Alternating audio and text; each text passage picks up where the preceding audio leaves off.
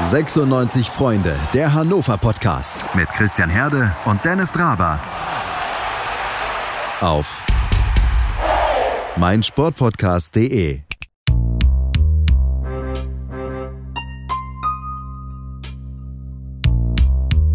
Wir sind zurück aus der Sommerpause und machen eine kleine Bestandsaufnahme. Es ist eine Menge passiert. Wir reden gleich ausführlicher darüber, was genau passiert ist. Ähm, fangen wir vorne an. Hallo Dennis Draber, ich freue mich nach langer Zeit endlich wieder mit dir sprechen zu können. Ja, auch schön mal wieder deine Stimme zu hören. Moin Christian und auch moin an alle Hörer. Ähm, wir nehmen an einem sehr heißen Donnerstagabend auf. Äh, draußen sind immer noch über 30 Grad. Und äh, wir haben uns aber in, also ich habe mich in einen Kleiderschrank verzogen und du hast dich in einen engen Raum verzogen und Fenster zugemacht und alles. Darum äh, nicht wundern, wenn diese Episode kürzer wird, was sie nicht wird. Aber wenn, dann liegt es daran, dass wir aus unseren engen Behausungen raus wollen, um noch ein bisschen Wärme äh, mitzubekommen. Ja, aber was tut man nicht alles für eine gute Qualität des Podcasts? Also ich vor allem Hut ab, äh, Christian, vor dir, dass du dich jedes Mal in den Kleiderschrank tatsächlich zurückziehst. Ich habe mich dazu ehrlich gesagt noch nicht durchringen können. Merkt man wahrscheinlich auch, dass deine Qualität immer noch 10% besser ist als meine, vom Sound her. Aber ähm, nichtsdestotrotz Hut ab, dass du das jedes Mal durchziehst, auch bei 30 Grad heute Abend. Aber gerne doch.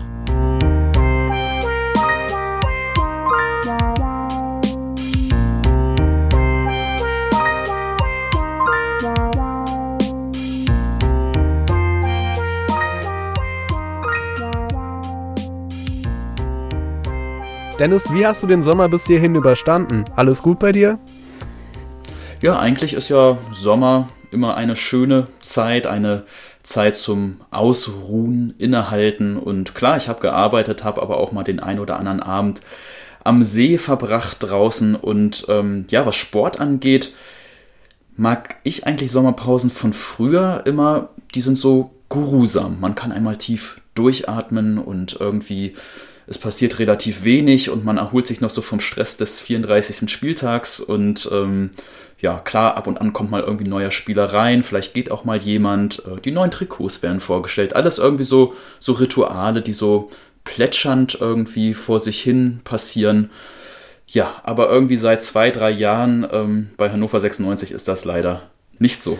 Alles anders. Also bei mir muss ich sagen, ähm, wegen Corona fühlt sich das alles sehr an, als würde die Zeit wie im Flug vergehen. Also in meinem Kopf haben wir immer noch März oder sagen wir zumindest Mai und ich kann mir immer noch gar nicht so richtig vorstellen, dass wir schon August haben. Aber so langsam kommen da so ein paar Ereignisse mit dazu, die dabei helfen, sich das gut vorstellen zu können, wie zum Beispiel 96 stellt Neuzugänge vor äh, oder ähm, 96 zeigt den Fans die neuen Trikots. Das ist heute wenn ich das jetzt richtig mitbekommen habe, passiert. Und wenn ich damit falsch liege, dann war es zumindest gestern, also am Mittwoch. Ja, die neuen Trikots. Nein, tatsächlich heute, am ah, Donnerstag. Die neuen Trikots sind raus. Äh, wir haben ein äh, knallrotes und die Farbe soll wohl auch die nächsten Jahre genauso beibehalten werden, so als äh, ja, Markenzeichen wortwörtlich. Äh, dann haben wir so ein graues und wir haben so ein grünes, wenn ich das jetzt noch alles richtig in Erinnerung habe. Wie gefallen dir die Dinger von Macron? Ja, darf ich eine Einzelfallbewertung vornehmen, die drei Trikots einmal einzeln betrachten? Alles andere wäre undifferenziert. Äh, mein Lieblingstrikot eindeutig von den dreien, das ist dieses graue, grau-schwarze Camouflage-Ausweichtrikot, weil es irgendwie so ein bisschen, ja. Graue Maus, aber immerhin schick. Willst du das sagen? Graue Maus, aber immerhin schick. Ja, wäre schön formuliert. Also es ist so ein bisschen irgendwie Bolzplatz-Feeling, ne? Also es ist so ein bisschen unangepasst. Ähm, ja, wir hatten diese Camouflage-Trikots auch schon in den letzten Jahren. St. Pauli war da, glaube ich, Vorreiter mit. Ähm, mir gefällt es aber sehr gut, äh, wie das jetzt bei dem Ausweichtrikot umgesetzt wurde. Am liebsten würde ich so einen Fußballer wie John Guidetti in diesem Trikot sehen. Vielleicht wird mein Wunsch ja auch noch erfüllt, ich fürchte aber nicht. Ja, also das gefällt mir jedenfalls sehr gut. Ähm, bei dem Grünen finde ich das Camouflage irgendwie ein bisschen deplatziert. Ich weiß nicht, mich spricht es jedenfalls nicht so an. Und zu dem roten Heimtrikot, ähm, sehr schöner Kragen, sehr schön verarbeitet, so ein ganz leichter Stehkragen, nochmal mit weiß abgesetzt, ganz kleines V vorne dran, gefällt mir extrem gut die Verarbeitung. Das Rot ist auch richtig schön satt, also gefällt mir gut. Natürlich würde ich mir nochmal so eine Schattierung vielleicht wünschen, ähm, damit es nicht ganz so ja, ganz so simpel daherkommt, aber im Großen und Ganzen auch das rote Heimtrikot äh, sehr gut verarbeitet auf den ersten Blick. Ich habe es noch nicht in der Hand gehabt, aber rein von der Optik. Also das rote und das Ausweichtrikot sind beide auf jeden Fall sehr gut geworden. Ich muss zugeben, beim roten habe ich erst gedacht, Moment, ist es nicht genau das gleiche wie letzte Saison, aber dann sind mir doch so ein paar Sachen aufgefallen. Mir persönlich geht so ist mir irgendwie total egal. Also ich weiß, so ein 80 Euro teures Trikot, das werde ich mir garantiert eh nicht kaufen.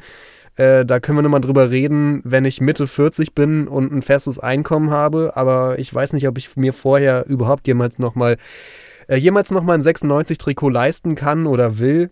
Darum, die Dinger sind mir eh viel zu teuer. Aber ja, sieht schon ganz schick aus. Aber es, pff, äh, wie, wie sagt die Jugend, es tangiert mich nicht allzu sehr.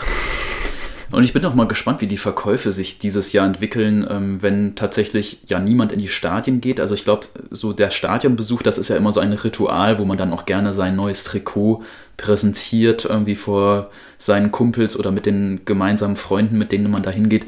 Jetzt, wo das alles Corona-bedingt wegfällt, und dazu jetzt noch diese ganze Aufregung und ich sag mal vorsichtig formuliert negative Aufregung um Hannover 96 nicht gerade imagefördernd so im Großen und Ganzen. Bin sehr gespannt, wie die Verkäufe dieses Jahr sein werden. Meine Prognose nicht ganz so hoch wie in den Vorjahren. Damit kennst du dich besser aus. Ich nehme das mal einfach so hin. Äh, ich habe keine Ahnung, nämlich. Dennis, ich habe eben gesagt, 96 schickt uns langsam wieder ein paar Zeichen, dass es losgeht. Das eine war die Trikotvorstellung. Das andere ist die reine Tatsache, dass seit Montag bei den Roten wieder trainiert wird. Und äh, da gab es eine Pressekonferenz und so einen hochoffiziellen Trainingsauftakt und Journalisten, die sich äh, meterweit auseinandersetzen mussten, damit sie sich nicht, nicht mit Corona anstecken. Und du warst tatsächlich einer davon. Du warst akkreditiert für die ganze Geschichte und hast die erste Trainingseinheit und alles drumherum hautnah miterlebt. Also erzähl doch mal davon, wie, wie war das alles? Ja, gerne. Ähm, ein paar Einblicke, genau. In den Montag, Montagnachmittag 15 Uhr ging es los und um 14.45 Uhr haben wir uns versammelt. Wir, das heißt in dem Fall zehn Journalisten und acht Fotografen äh, vor dem Eingang der HDI Arena oder Niedersachsenstadion. Ich bin da mal so ein bisschen hin und her gerissen. Eigentlich sage ich Niedersachsenstadion, aber in dem Fall HDI Arena war ja der offizielle Treffpunkt. Darum gebrauche ich das Wort jetzt auch einmal. Und es wurde erstmal Fieber gemessen am Eingang. Man bekam tatsächlich so eine Pistole an die Stirn gehalten, war ein etwas lustiges Gefühl und nachdem da dann der Check war, dass man keine erhöhte Temperatur hatte, durfte man dann auf die Pressetribüne und da saßen wir dann tatsächlich mit ja, zehn Journalisten. Ich saß da neben äh, Silke Tobias vom NDR, Gunnar Meggers vom Kicker und Jonas Jemkus von der Hatz. Und äh, sonst war das Stadion einfach gähnend leer. Es war niemand da, wirklich niemand auf den Zuschauerrängen, also auch keine Freundinnen oder Frauen der Spieler, keine VIPs, keine ja, besonderen Personen, die sich da irgendwie reingekauft haben. Also wirklich Aber ich sag dir, eine, eine, eine Personengruppe war dabei, nämlich Ordner. Die haben euch Ordner dahingestellt. Ich vermute für den Fall, äh, dass auf einmal, weiß nicht, Gunnar Meggers komplett durchdreht oder Silke Tobias Böller schmeißen will aufs Spielfeld. Ich weiß nicht, aber da waren mehr Ordner als Journalisten irgendwie noch. Gefühlt auf jeden Fall, ja. Also es waren einige Ordner da. Vielleicht wollten, sollten die einfach nur kontrollieren, dass wir unsere Masken sauber aufbehalten. Okay. Denn tatsächlich während des ganzen zweistündigen Trainings, das wir da oben von der Pressetribüne beobachtet haben, mussten wir unsere Masken tragen. Das war etwas skurril, aber natürlich äh, aufgrund der aktuellen Lage absolut verständlich. Ich glaube, man wollte auch einfach kein Bild haben, dass da Menschen beim Trainingsauftakt ohne Masken sitzen. Von daher absolut in Ordnung. Dennis, ähm, ich hatte mir den entsprechenden YouTube-Livestream von der ersten Trainingseinheit ähm, anfangs so ein bisschen angeguckt, musste dann aber relativ schnell feststellen, dass es doch ziemlich langweilig war. Also da ist nicht so viel passiert und ich habe es dann abgeschaltet. Habe ich noch irgendwas verpasst auf dem Spielfeld? Äh, vielleicht hast du ja schon mal ein Auge auf die Neuzugänge geworfen. Gleich reden wir noch mehr über die. Aber ist dir bei der ersten Trainingseinheit irgendwas aufgefallen? Ja, natürlich gab es ein paar kleine Besonderheiten. Also mein erstes, mein erster Blick ging erstmal dahin, ähm, Ron-Robert Zieler, ist der eigentlich dabei? Ja, er war dabei. Er hat äh, ganz normales Torwarttraining am Anfang mitgemacht. Und die Neuzugänge waren auch schon mit dabei. Philippe Baccalords, Edgar Pripp, die vermeintlich Aussortierten, durften auch alle mittrainieren. Und es gab noch ein kleines Trainingsspiel tatsächlich nach den ganzen Aufwärmübungen. Aber vielleicht erstmal so ein bisschen was zur Atmosphäre am Anfang.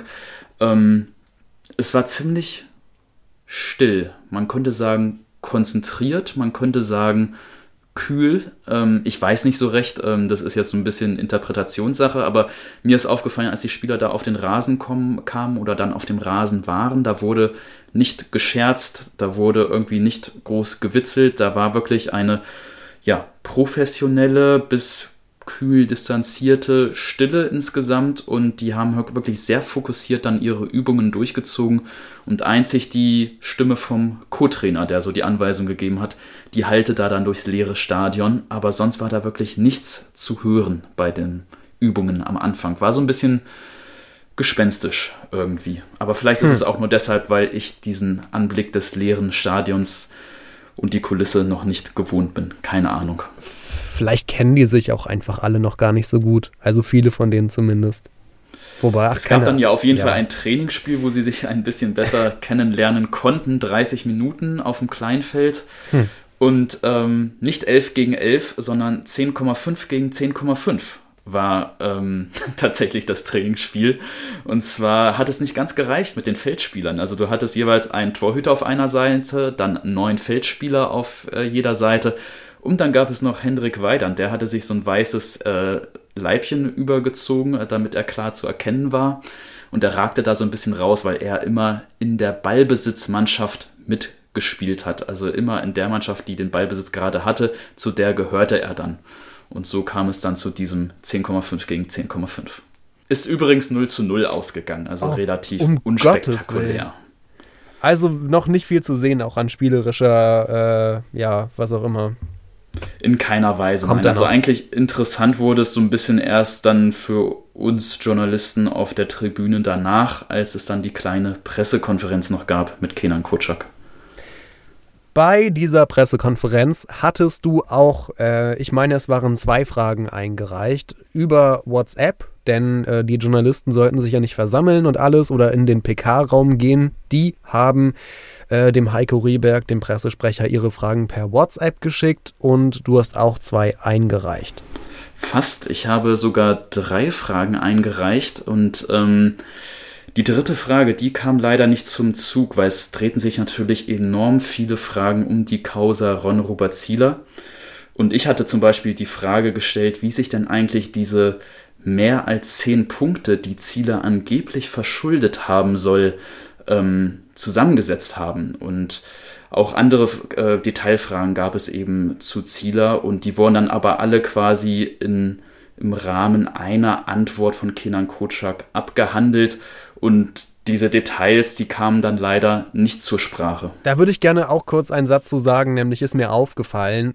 Ich habe nämlich das Gefühl, bei diesen Corona-PKs, und wir hatten ja in der Rückrunde schon so ein paar, äh, na, ich will auf jeden Fall sagen, dass wenn da die Journalisten ihre Fragen einreichen, die ja durchaus mal auch so pointiert gestellt sind oder äh, Balkonfragen sind, wo eine Einleitung kommt, die den Kontext erstmal herstellt.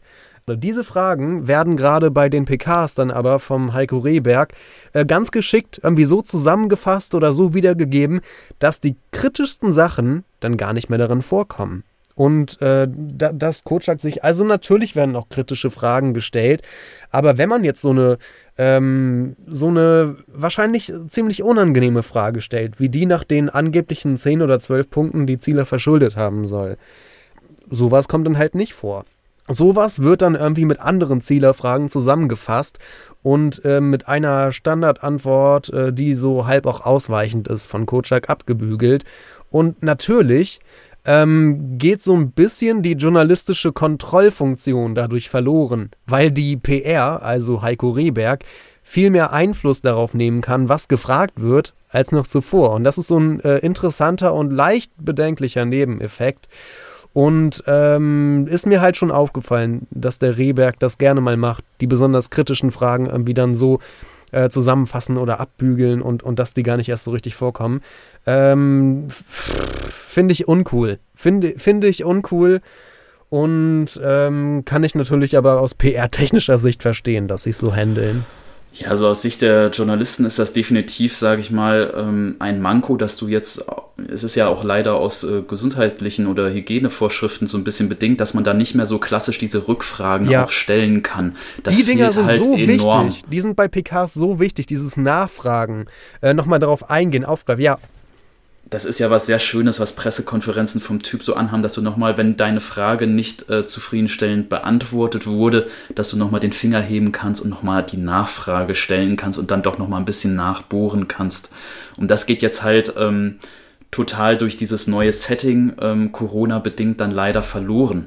Und natürlich ähm, wird dann eine Frage, wenn sie vielleicht mal pointiert eingereicht wird, dann leider eben auch nicht eins zu eins pointiert dann so vorgelesen und äh, in der Öffentlichkeit dann weitergetragen. Das ist natürlich so ein bisschen, ja, so Stichwort Gatekeeper-Funktion ähm, des, des Pressesprechers. Ähm, der sitzt dann natürlich, sage ich mal, an einer, in dieser Konstellation an, in einer sehr guten Position und kann dann eben eine Frage, die vielleicht dann nochmal extrem pointiert rüberkommt, nochmal ein bisschen in der Formulierung abschwächen. Ähm, das ist, glaube ich, so ein ganz grundsätzliches Problem, was sich jetzt gerade bei Pressekonferenzen stellt, dass eben dieses direkte Ping-Pong zwischen Journalist und zwischen Befragtem nicht mehr möglich ist, dass da eben immer direkt noch einer zwischengeschaltet ist. Naja, und um, um in die Soziologie zu gehen, äh, die Gatekeeper-Funktion der Journalisten ist ja schon lange durch das Internet abgeschafft und durch eine Gate-Watcher-Funktion ersetzt worden. Aber ich weiß nicht, ob wir das jetzt noch erklären sollen. Aber abgesehen davon muss ich äh, trotzdem einmal sagen, erstmal großes Lob an äh, die PR-Abteilung, an Hecki und an Heiko Rehberg, dass das überhaupt möglich war, Fragen zu stellen an Kotschak. Das war schon mal, glaube ich, auch nicht so ganz selbstverständlich, ob das überhaupt ermöglicht wurde. Deshalb da einmal ein großes Dankeschön für. Trotzdem wäre es natürlich schön, wenn dann auch die Pointen in Fragen eins zu eins rüberkommen. Aber ich bin mir sicher, dass sich das in den nächsten Wochen vielleicht dann auch noch ein bisschen einspielen wird. Zwei Fragen, Christian, in der Tat, die wurden dann live von mir vorgelesen und ähm, Lass mal reinhören. Genau, was, lass uns doch einfach mal reinhören, lass bevor ich davon erzähle. Eine Personalfrage gibt es auch von Dennis Laraber von 96 Freunde, der meint, ähm, Edgar Pröpp hätte die zweitmeisten Tore in der Rückrunde geschossen. Und äh, warum, meint, warum steht er in, in deiner Planung trotzdem keine zentrale wie gesagt, auch da habe ich mit dem Spieler ein, ein, ein Gespräch geführt. Wir waren sehr transparent, offen, ehrlich und haben auch dementsprechend die Entscheidung auch begründet, dass die Spieler dann natürlich auch nicht hurra schreiend durch die Gegend laufen, auch enttäuscht sind. Das verstehe ich. Ich verstehe auch äh, die Fans, dass sie dann natürlich auch äh, solche jahrelang äh, gediente Spieler ähm, dementsprechend vielleicht auch davor schützen wollen. Aber nochmal, es ist meine Aufgabe, meine Pflicht oder wir gemeinsam mit Gary Zuber zusammen hier äh, Entscheidungen zu treffen. Und das haben wir gemeinsam getroffen und dem Spieler auch relativ früh und rechtzeitig auch mitgeteilt, wie seine Situation aussieht. Auch da muss man nochmal sagen, habe ich auch große Hochachtung äh, vor, vor dessen Karriere und vor dem, was er bisher auch geleistet wird, und auch den Verletzungen zurückgekämpft hat. Und genauso wie bei, bei anderen Spielern auch. Äh, und insofern denke ich, auch da ist äh, alles gesagt worden. Das war die erste Frage von dir, die Edgar Pripp-Frage. Und ich finde das bemerkenswert. Äh, erstmal finde ich bemerkenswert, dass kein anderer Journalist von, von, vom Sportbuzzer oder ähm, oder von, Entschuldigung, ich habe gerade eine, eine, eine WhatsApp-Nachricht bekommen, ich war abgelenkt. nee, das ist überhaupt kein vom Kicker oder irgendwas, dass keiner irgendwie mal nachgefragt hat, stimmt das jetzt eigentlich mit dem Prip, dass sie den loswerden wollen nach der guten Rückrunde? Hat noch keiner gefragt. Diese Antwort eben. Das war das erste Mal, dass Kocak per Zitat in der Öffentlichkeit bestätigt hat, dass die Berichte wahr sind, dass er tatsächlich Edgar Prip abgeben möchte. Ist eine überraschende Entscheidung, muss man sagen, oder? Eine brutal überraschende Entscheidung für mich und deshalb hatte ich auch nachgefragt. Äh, das war mir auch irgendwie so eine Herzensangelegenheit, denn ähm, ja, wir nehmen heute am Donnerstagabend auf, sind jetzt schon ein paar Tage vergangen, deshalb erlebt ihr mich vielleicht gerade auch nicht mehr ganz so emotional wie noch vor ein paar Tagen. Ähm, ich hatte es gar nicht verstanden, als ich zum ersten Mal gehört habe, dass man sich jetzt also von Prip trennen will, denn er ist ein absoluter vorbildlicher Spieler und das meine ich sowohl sportlich als auch menschlich. Ähm, einerseits eben ist, hat er eine brutale Vorbildfunktion für die jungen Spieler. Waldemar Anton hatte das auch nochmal in seinem Hatz-Abschiedsinterview ähm, betont, was für eine positive Rolle eben ein jemand wie Edgar Pripp einnimmt, äh, dass er immer ein offenes Ohr für die jungen Spieler hat, dass er es versucht mit persönlichen Gesprächen dann auch äh, ja die jungen Spieler weiterzuentwickeln. Also einerseits aus dieser menschlichen Perspektive habe ich es nicht verstanden, dass man sich jetzt tatsächlich von Edgar Pripp trennen will, aber auch aus sportlicher Sicht. Also er hatte ja nun wahrlich keine schlechte Rückrunde gespielt, ähm, hatte sich da den Stammplatz im Mittelfeld äh, erkämpft hat fünf Tore gemacht und war damit immerhin zweitbester Rückrundentorschütze nach äh, Marvin Duksch. Noch vor zum Beispiel Henrik Weidand oder vor John Guidetti oder vor Cedric Teuchert, vor Haraguchi, vor Meiner. Also er hatte auch schon Torgefahr entwickelt und war eigentlich in einer sehr starken Form. Lass, mich, lass mich mal die äh, gegenteilige Meinung kurz so halb einnehmen. Ich persönlich war ja nie der Meinung, dass Edgar Pripp ein super starker Spieler war oder so. Ähm, für mich war er immer mehr so ein solider Spieler. Ähm, und keiner, der überragende Sachen irgendwie gemacht hat. Der überraschende Aspekt für mich ist tatsächlich, dass er nach seiner wahrscheinlich überhaupt stärksten Halbserie für Hannover 96 in seiner gesamten Zeit in meinen Augen, dass ausgerechnet nach dieser Halbserie man sich von ihm trennt. Das ist der überraschende Aspekt für mich. Wäre das vor einem Jahr passiert oder auch nur in einem Dreivierteljahr oder so, hätte ich es noch deutlich eher nachvollziehen können, aber das ist halt komisch und entspricht jetzt gerade aktuell nicht dem Leistungsprinzip. Richtig, genau das Leistungsprinzip. Du sprichst es gerade an. Also es ist jetzt eine merkwürdige Abkehr vom Leistungsprinzip, Pripp gerade nach seiner besten Saison bei Hannover 96 äh, zu schassen. Und ähm, zudem symbolisierte Pripp ja auch ähm, damals mit seinem Comeback nach den zwei äh, Kreuzbandrissen den jungen Spielern genau eines, nämlich du kannst deine Ziele erreichen, du musst nur wollen. Ne, du erinnerst dich sicherlich, äh, Pripp kam ja im April 2019 vor einem guten Jahr dann nach seinem zweiten Kreuzbandriss zurück, irgendwie alle hatten den schon abgeschrieben. Ja. Und dann jetzt nach seinem zweiten Kreuzbandriss spielt er seine stärkste Saison bei Hannover 96. Also wenn das nicht irgendwie was verkörpert, also was dann? Also du bist eigentlich schon abgeschrieben, alle denken, du bist ein Sportinvalider und dann spielst du irgendwie die beste Saison seit Jahren. Ja, und Dennis, aber dann, dafür ja, da, ja ich, ich lass mich direkt dazwischen grätschen, denn äh, dann lass mich hier äh, eine Verschwörungstheorie aufmachen und ich bin nicht derjenige, der sie erfunden hat. Aber dem ein oder anderen aufmerksamen 96-Fan wird aufgefallen sein, dass Kenan Kutschak und Gary Zuber jetzt bei diesem Riesenumbruch den gesamten, kompletten Mannschaftsrat der letzten Saison abgesägt haben. Äh, ich hatte es mir vorhin aufgeschrieben, ich, oder hoffe ich zumindest. Hier, genau, ja. Bakker war Kapitän, Pripp Vizekapitän. Beide, äh, beide sollen weg, sind noch nicht weg. Anton ist weg. Zieler soll weg. Philippe wird auch rausgeschmissen.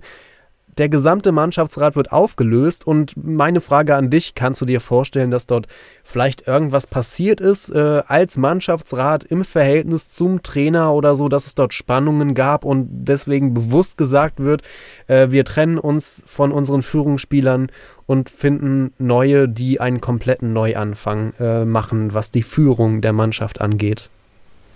Kurzum gesagt, nein. Also ich habe da keinen Indiz für oder ähm, also ich wäre tatsächlich jetzt auch kein Freund irgendwie von dieser Verschwörungstheorie, auch wenn sie sich irgendwie schlüssig anhört. Ähm, also zum Beispiel Marvin Bacalors und Philippe macht meiner Meinung nach aus sportlichen Gesichtspunkten absolut Sinn, äh, dort zu sagen, äh, wir wollen das nach Möglichkeit nicht weitermachen.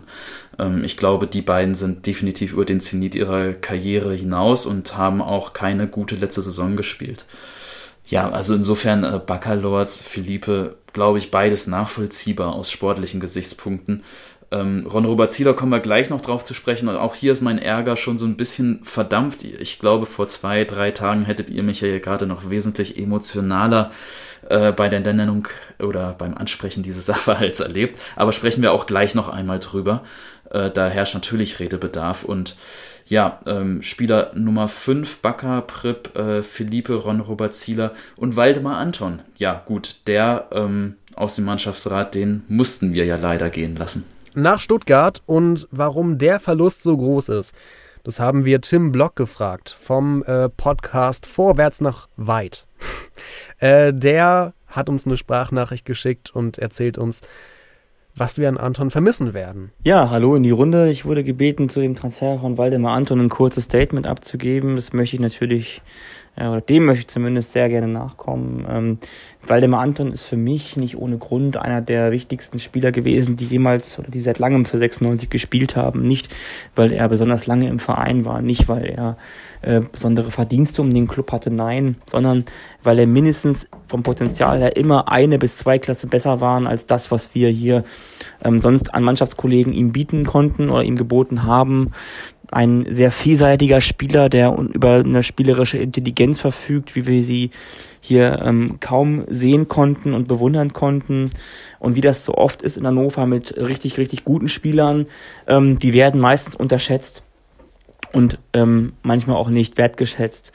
Und ähm, das ja, das Jahr als Kapitän hat ihm sicherlich nicht gut getan, war aber eine Erfahrung wert und darum war ich auch davon ähm, gar nicht so unüberzeugt. Ähm, Erfahrung ist für einen jungen Spieler und gerade für Spieler in seinem Alter, in dem er war, ähm, sehr, sehr wichtig. Und ähm, daher finde ich, ähm, geht der Wechsel dann am Ende auch in Ordnung. Er hat sehr viel Erfahrung hier sammeln können und eventuell ist für seine Karriere, damit der ganz große Wurf gereicht hätte, ähm, ein Wechsel ähm, zu einem früheren Zeitpunkt vielleicht besser und denkbarer gewesen, als er jetzt ist. Nun geht er nach Stuttgart, ähm, ähm, wird erste Fußball-Bundesliga spielen, da wo er auch hingehört. Und ich denke, dass auch Stuttgart seine letzte Station nicht gewesen sein wird im deutschen Profifußball, sondern dass wir von dem noch eine ganze, ganze, ganze Menge hören werden. Ähm, ist immer eine Wette, die man eingeht, aber die Wette gebe ich bei Waldemar Anton sehr gerne ein, weil auch an schlechten Tagen er ähm, ja mindestens zu den Spielern gehört hat, die noch ganz okay abgeschnitten haben. Und da sprechen wir dann von Waldemar Anton schon von einem sehr, sehr rabenschwarzen Tag. In dem Sinne, ähm, ganz viel Gesundheit in solch schwierigen Zeiten und hoffentlich bis ganz bald. Ciao. Also ich würde halt fast sagen, dass ich mit allem, was Tim sagt, konform gehe. Nur würde ich vielleicht noch einen, einen Haken dran machen. Schatz, ich bin neu verliebt. Was? Da drüben. Das ist er. Aber das ist ein Auto. Ja, eben. Mit ihm habe ich alles richtig gemacht. Wunschauto einfach kaufen, verkaufen oder leasen. Bei Autoscout24. Alles richtig gemacht. Diese Entwicklung, die Anton jetzt in der letzten Saison gerade in der Rückrunde genommen hat, unter Kotschak. Ich finde, dass es diese Entwicklung im Speziellen war, die ihn zu einem Spieler gemacht hat, der noch ein, zwei Level höher ist, als es vorher war. Ein Spieler, der beim VfB Stuttgart, finde ich, höchstwahrscheinlich sehr schnell auch ein Führungsspieler oder zumindest ein wichtiger Spieler, ein wichtiger Baustein in der Mannschaft werden kann und definitiv Stammspieler wird in meinen Augen. Und ich weiß nicht, ob er dieses Niveau auch erreicht hätte, wenn er diese Rückrunde bei 96 nicht mitgemacht hätte. Also ich glaube für seine Entwicklung essentiell und ich weiß nicht, ob äh, es wirklich geholfen hätte, wenn er schon eher gewechselt wäre, vor ein, zwei oder zweieinhalb Jahren oder wann auch immer. Äh, ich glaube, diese letzte Rückrunde war extrem wichtig für Anton. Ja, bei Anton muss man auch äh, fairerweise dazu sagen, der hat ja wirklich äh, wellenförmig ähm, ein Auf und Ab in den letzten Jahren bei Hannover 96 mitgemacht. Also vielleicht erinnerst du dich noch, äh, Christian, an das Heimspieldebüt, was Anton gegeben hat gegen Borussia Mönchengladbach im April 2016. Weiß nicht, ob es da gerade so Klick macht bei dir. Das war irgendwie dieses legendäre Flutlichtspiel, haben wir 2-0 gewonnen. Ähm, da hatten die auch ihre Sondertrikots an, diese bisschen auf Oldschool gemacht, vorne mit so einem Schnürchen dran. Unter welchem naja, Trainer war Fall, das noch gleich? Hm? Unter welchem Trainer war das noch gleich? Das war unter Daniel Stendel damals, ganz frisch ah. Daniel Stendel, ne, zweiter Startelf-Einsatz für Waldemar Anton und direkt sein erstes Tor geschossen. 19 Jahre war er damals jung. Und ja, Stendel hatte ja gerade übernommen und in Daniel Stendels jungen Team äh, verkörperte Anton so sehr glaubhaft den Neuanfang. Und dann hat er ja auch ähm, zwei richtig gute Spielzeiten an der Seite von Sané gehabt. Und dann ging Sané weg und auf einmal war Anton irgendwie komplett glücklos. Er bekam zwar die Kapitänsbinde, ähm, was meiner Meinung nach ein Riesenfehler damals von André Breitenreiter war. Ähm, dass er ihm ja in der Umbruchsaison die Bürde der Kapitänsbinde damals aufgelastet hat. Ähm, ich weiß nicht, ob es wirklich unbedingt mit der Kapitänsbinde zusammenhing. Viel Ja, schlimmer, aber du musst schon bedenken, viel, viel also- schlimmer, viel schlimmer war, glaube ich, eher der Verlust des Innenverteidigungspartners in Sané. Das sicherlich, dass Sané weg war, äh, garantiert, aber es ging halt auch damals durch die Presse so Stichwort jüngster Kapitän der Bundesliga. Ne? Also auf einmal stand Anton nicht nur in Hannover im Fokus, sondern irgendwie in der gesamten Fußballlandschaft als jüngster Kapitän der Liga. Ja, und dann haut es halt spielerisch nicht hin und dann ja, bist du als junger Kapitän auf einmal äh, in so einer Situation, wo du irgendwie ja die Mannschaft aus diesem Loch wieder rausholen sollst, kannst aber selbst gar nicht auf Erfahrung irgendwie zurückblicken äh, in, in dein, aus deiner früheren Karriere. Was mache ich in so einer Situation, wenn die Mannschaft am Boden liegt? Ja, und das, also meiner Meinung nach ähm, war das ein großer Fehler damals von Breitenreiter und hat Anton in der Saison auch nicht gut getan. Klar, rückblickend kann man sagen, immer eine gute Erfahrung, sicherlich. Ähm, damals, ich wage jetzt mal eine ganz steile These, aber da, die müssen wir nicht weiter diskutieren. Ähm, ich glaube, wenn Anton nicht Kapitän gewesen wäre in der Hinserie, dann wäre auch einiges noch nach hinten raus anders gelaufen. Ach, da, Aber- da gehe da geh ich nicht mit und ich weiß auch nicht, ob Tim Block da mitgehen würde. Gut, das ist jetzt auch viel Wenn und Hätte und Aber, viel Konjunktiv. Ähm, Anton kann man sicherlich so sagen, ist einer der besten Spieler, die Hannover 96 in den letzten drei, vier Jahren hatte. Super spielintelligent auch. Ähm, Das fällt, glaube ich, immer wieder auf, wenn man im Stadion ist, dass er eine Spielintelligenz besitzt, die sonst nur sehr wenige Spieler ähm, haben. Aber Anton ist meiner Meinung nach jetzt kein geborener Anführer, nicht so ein richtiger Leader-Typ. Ähm, und man sollte ihn jetzt auch nicht irgendwie als so einen künftigen Per Mertesacker Nationalspieler äh, hochhypen. Also ich glaube, er hatte es mit sehr hohen Erwartungen in Hannover immer zu kämpfen und auf ihn wurden auch immer sehr viele Hoffnungen projiziert. Und meiner Meinung nach war das auch immer ein bisschen zu viel. Denen konnte er nicht immer gerecht werden. Ich weiß nicht. Ich habe das Gefühl, wenn Anton in der kommenden Saison sich, also wenn er in Stuttgart das Niveau wiederfindet, das er in der letzten Rückrunde äh, hatte bei uns, dann kann ich mir durchaus vorstellen, dass dann vielleicht nochmal irgendwie ein größerer Club kommt und er doch nochmal den großen Wechsel zu einem großen Verein schafft oder so. Das kann sehr schnell gehen, wenn du einmal in der Bundesliga spielst. Und wer weiß, ob sich Stuttgart äh, nächste Saison im Abstiegskampf wiederfindet oder überraschend irgendwie um die Europa League mitspielt. Das kannst du so alles noch gar nicht sagen. Und äh, Wunder und Überraschungen vor allem äh, passieren ja immer wieder. Darum, ich weiß gar nicht, ob Anton überhaupt schon äh, jetzt so sein, also das Ende der Fahnenstange, was seine Entwicklung angeht, erreicht hat. Ich glaube, da kann sogar noch mehr kommen. Und es geht jetzt einfach darum, das Niveau, das er jetzt gezeigt hat, zu stabilisieren und dauerhaft abzurufen. Und dann ist ehrlich gesagt, finde ich, alles möglich in, an, an Potenzial.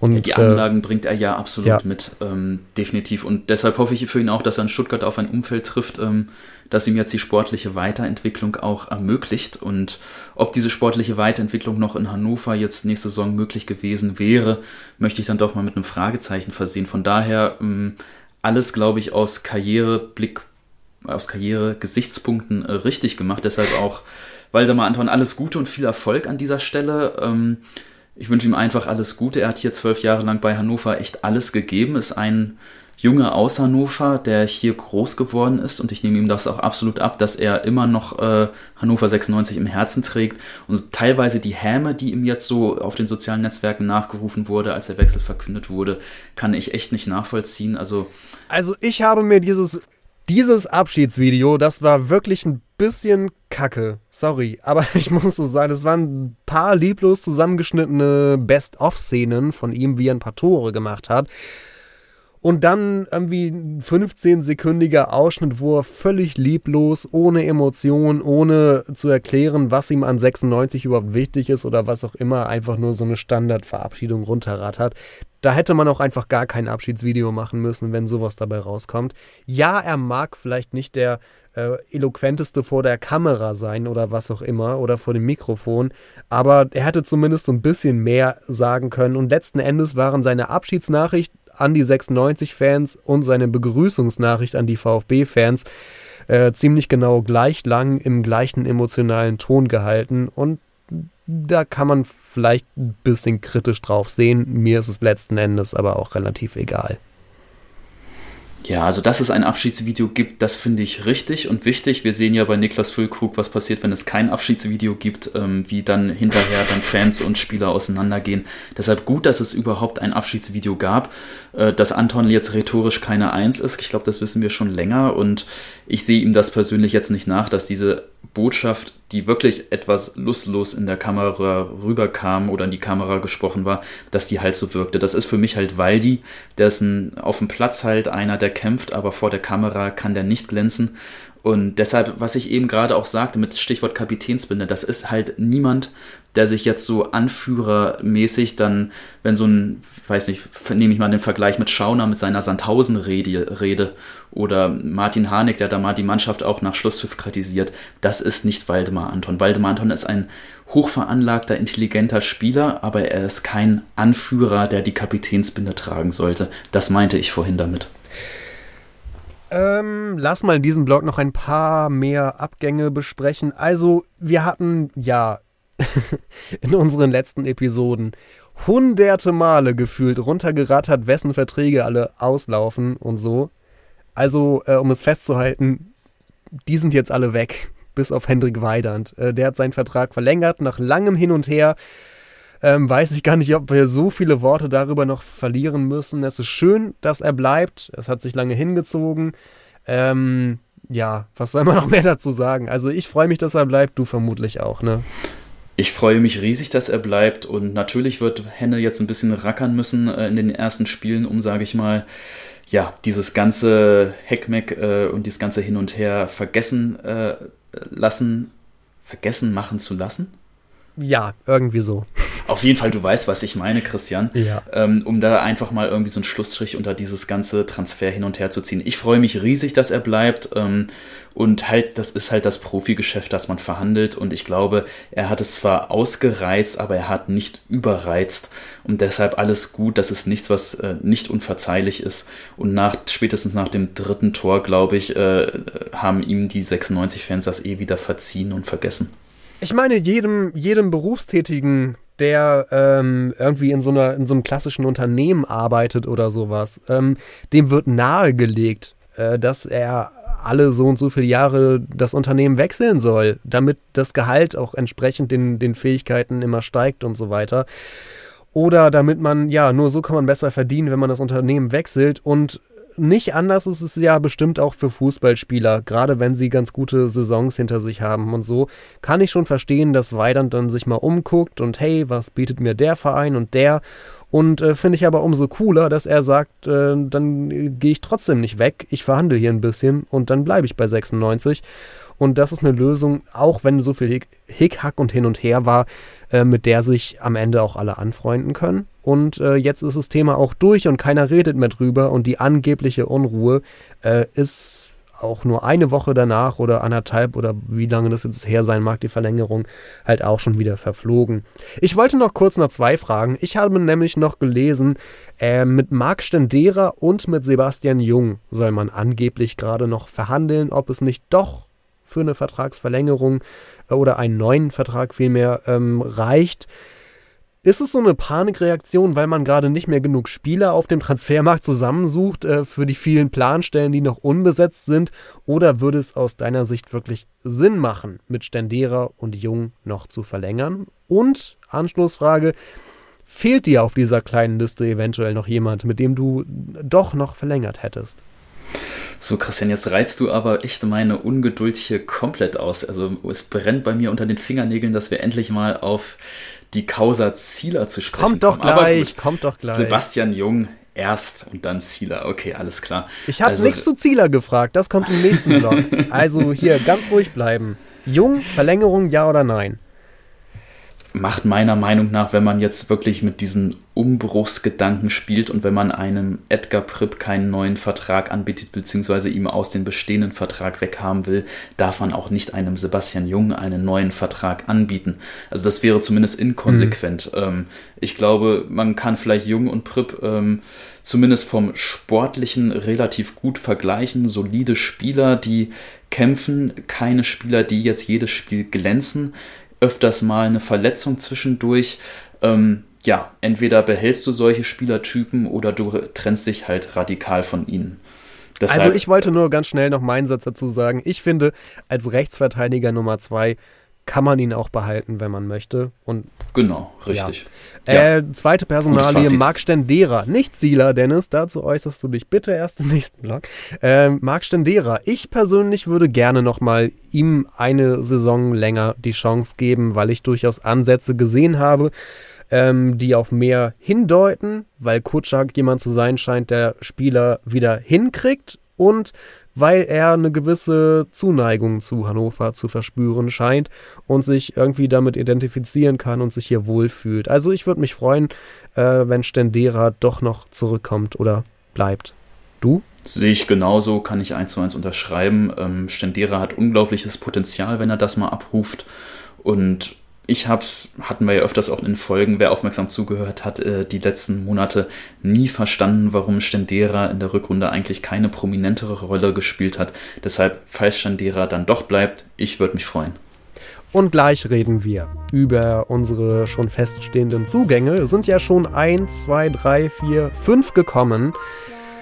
Äh, über die reden wir. Wir gucken noch kurz auf meiner und natürlich sollten wir ganz ausführlich über die gesamte Causa Zieler reden, denn dort gibt es ein bisschen, äh, ja, äh, wie heißt das? Ähm, Redebedarf. Ja, genau. Bis gleich.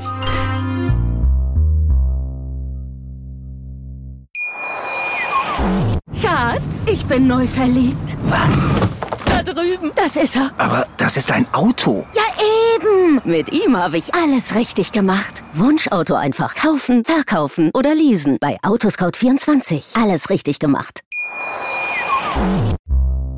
Zurück beim 96 Freunde Podcast und mir fällt gerade auf, Dennis, wir haben ja ganz die zweite Frage von deiner PK, äh, von deinem PK-Auftritt, nenne ich es mal, vergessen. Ist ein guter Zeitpunkt, dafür, denn wir wollen über den Umbruch sprechen. Den alljährlichen, mitsommerlichen, äh, naja, mehr so, eigentlich mehr so halbjährlichen Umbruch bei 96. Aber hören wir uns das erstmal an. kommen wir zu den letzten Fragen. Äh, auch nochmal Dennis Brava, 96 Freunde, der sagt, Herr Kutschak, ein Fan hat uns geschrieben, man kann nicht das komplette Gerüst einreißen, wenn man aufsteigen will. Was würdest du diesem Fan antworten? Ja, ich äh, frage mich, ich, welches Gerüst? Ich denke, wir haben äh, wir haben leider den Waldemar Anton äh, verlieren müssen nach Stuttgart. Das ist ein Verlust, brauchen wir nicht drüber reden. Äh, Janis Horn gehört nun mal FC Köln und muss nach Köln zurückkehren. Ein äh, John Guidetti, der auch im Wechselspiel immer vorne drin war, mit, mit Henne, Duxi, Sedi, äh, muss auch nach Alaves, weil es alles Kostenfragen sind. Und, und rechts hinten haben wir uns einfach momentan äh, anderweitig entschieden. Deswegen haben wir, denke ich, schon äh, das größte Stamm auch beisammen gehalten, die auch in den letzten Spielen auch äh, dementsprechend auf dem, auf dem Platz war. Aber das Leben ist kein Wunschkonzert und wenn wir uns Spieler nicht leisten können, aus finanziellen Gründen, das äh, müssen wir akzeptieren und auch wir aus Hannover oder wir in Hannover müssen es auch akzeptieren, dass wir uns auch nicht jeden Spieler leisten können und auch äh, uns nur äh, so lang strecken können, wie es nur geht. Ich muss mal sagen, ich bin ein sehr großer Freund von Kontinuität und, und äh, äh, ich weiß auch, dass es eine große Basis ist für einen Erfolg. Und, äh, aber es ist auch, wie gesagt, meine Aufgabe, äh, gemeinsam mit dem Gary äh, dementsprechend auch Entscheidungen zu treffen. Ich hätte auch gerne den größten äh, Stamm. Ich hätte auch gerne, dass Janis Horn da ist, hätte auch gerne, dass John Guidetti da ist, hätte auch gerne, dass Waldemar Anton noch da ist.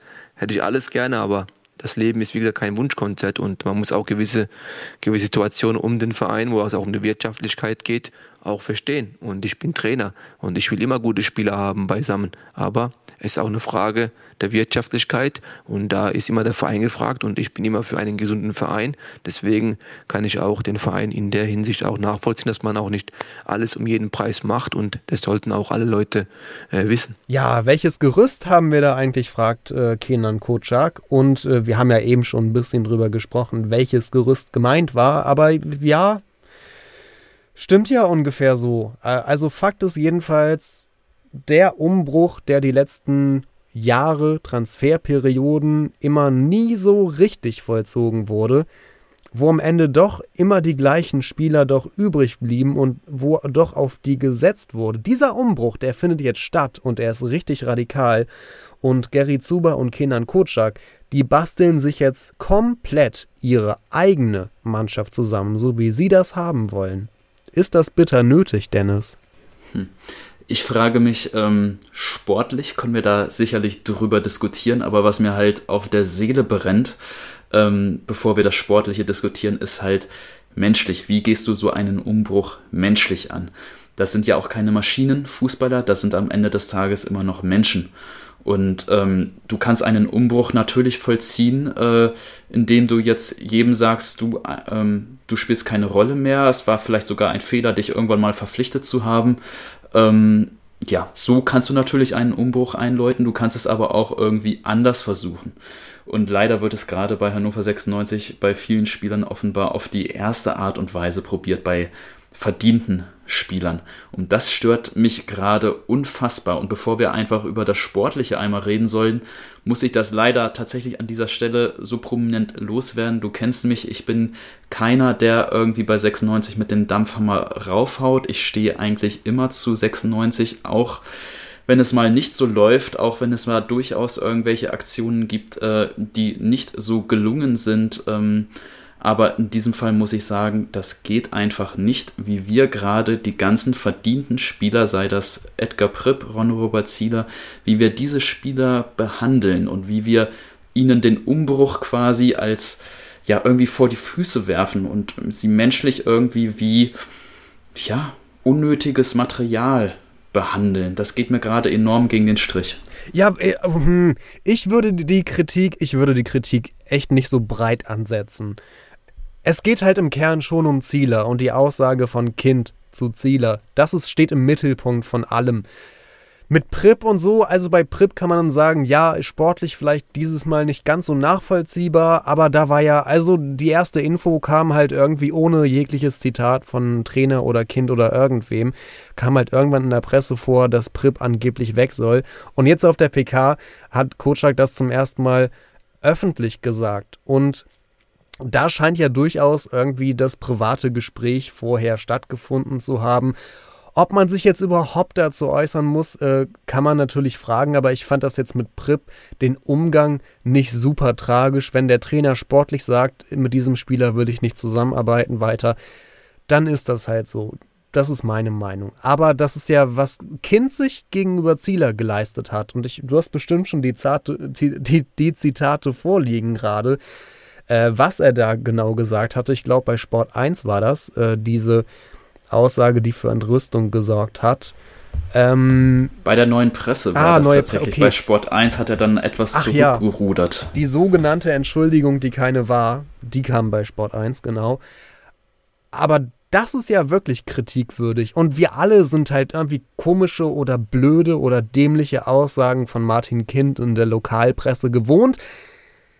Aber dieses Mal hat es Wellen geschlagen, und zwar nationale Wellen im deutschen Fußballgeschäft. Und auf einmal haben überregionale Zeitungen wie die FAZ Kommentare dazu geschrieben. Und äh, das zeigt ja nur, wie krass die Aussage eigentlich von Kind war. Ähm, und, und also wir, wir, kennen halt alle Kind, wir wissen, was der manchmal raushaut, aber irgendwie hat das doch echt dem ganzen Ding die Krone aufgesetzt. Und das war echt mindestens ein Schritt zu weit, den er gegangen ist. Vor allem Ziele hat sich nicht zu Schulden kommen lassen. Natürlich können wir über sportliche Defizite reden, aber wenn sich immer einer gegenüber dem Verein korrekt verhalten hat und fair war und, und so weiter. Dann war es doch Zieler. Und der hat doch immer gesagt, wie wichtig ihm Hannover ist, wie wichtig ihm 96 ist. Und ausgerechnet der Spieler wird regelrecht rausgemobbt. Von Kind persönlich, vom Vereinspräsidenten persönlich. Geschäftsführer. Ja, also, äh, Entschuldigung, in meinem Kopf ist er halt der Präsident immer noch, ich weiß. Äh, ja. Er ist halt der Boss. Kind ist der Big Boss, der Patron, wie die FAZ geschrieben hat, der Vereinspatron von 96. Hast du das Zitat gerade noch vorliegen? Kannst du es einmal vorlesen? Ich habe das Zitat äh, gerade nicht vorliegen, aber okay. ich kann es natürlich gerne raussuchen. Es war ein Fehler, ihn zu verpflichten. Ich würde ihm einen Wechsel. Das ist so bescheuert. Entschuldigung, aber Vor einem Jahr freut er sich noch, wie man für, für Jahre auf der Torwartposition jetzt die Nummer 1 gefunden habe. Vor einem Jahr äußert er noch öffentlich Wertschätzung und nach nur einer Saison, die ein bisschen durchwachsen war, aber wahrlich nun keine Katastrophe, wenn wir ehrlich sind, sagt Kind solche Sachen über Zieler. Das ist einfach nur super, super unverschämt, unfair und gewissermaßen auch unmenschlich. Ja, es ist leider, muss man so sagen, es ist unmenschlich und ich möchte gar nicht wissen, wie Ron Robert Zieler sich gerade jetzt so in seiner Haut irgendwie fühlt. Ähm, denn die Diskussion, ob jetzt Zieler oder Esser der bessere Torwart ist, die ist ja irgendwie müßig. Ne? Also beide sind zweifellos ordentliche Keeper. Zieler stark auf der Linie. Esser ist gut im 1 gegen 1. Essers Saison 2018-19 war definitiv jetzt besser als Zielers Saison 1920. Dafür ist Esser zurzeit ohne Spielpraxis und Zieler hat sich ja, in der Rückrunde eigentlich recht ordentlich stabilisiert.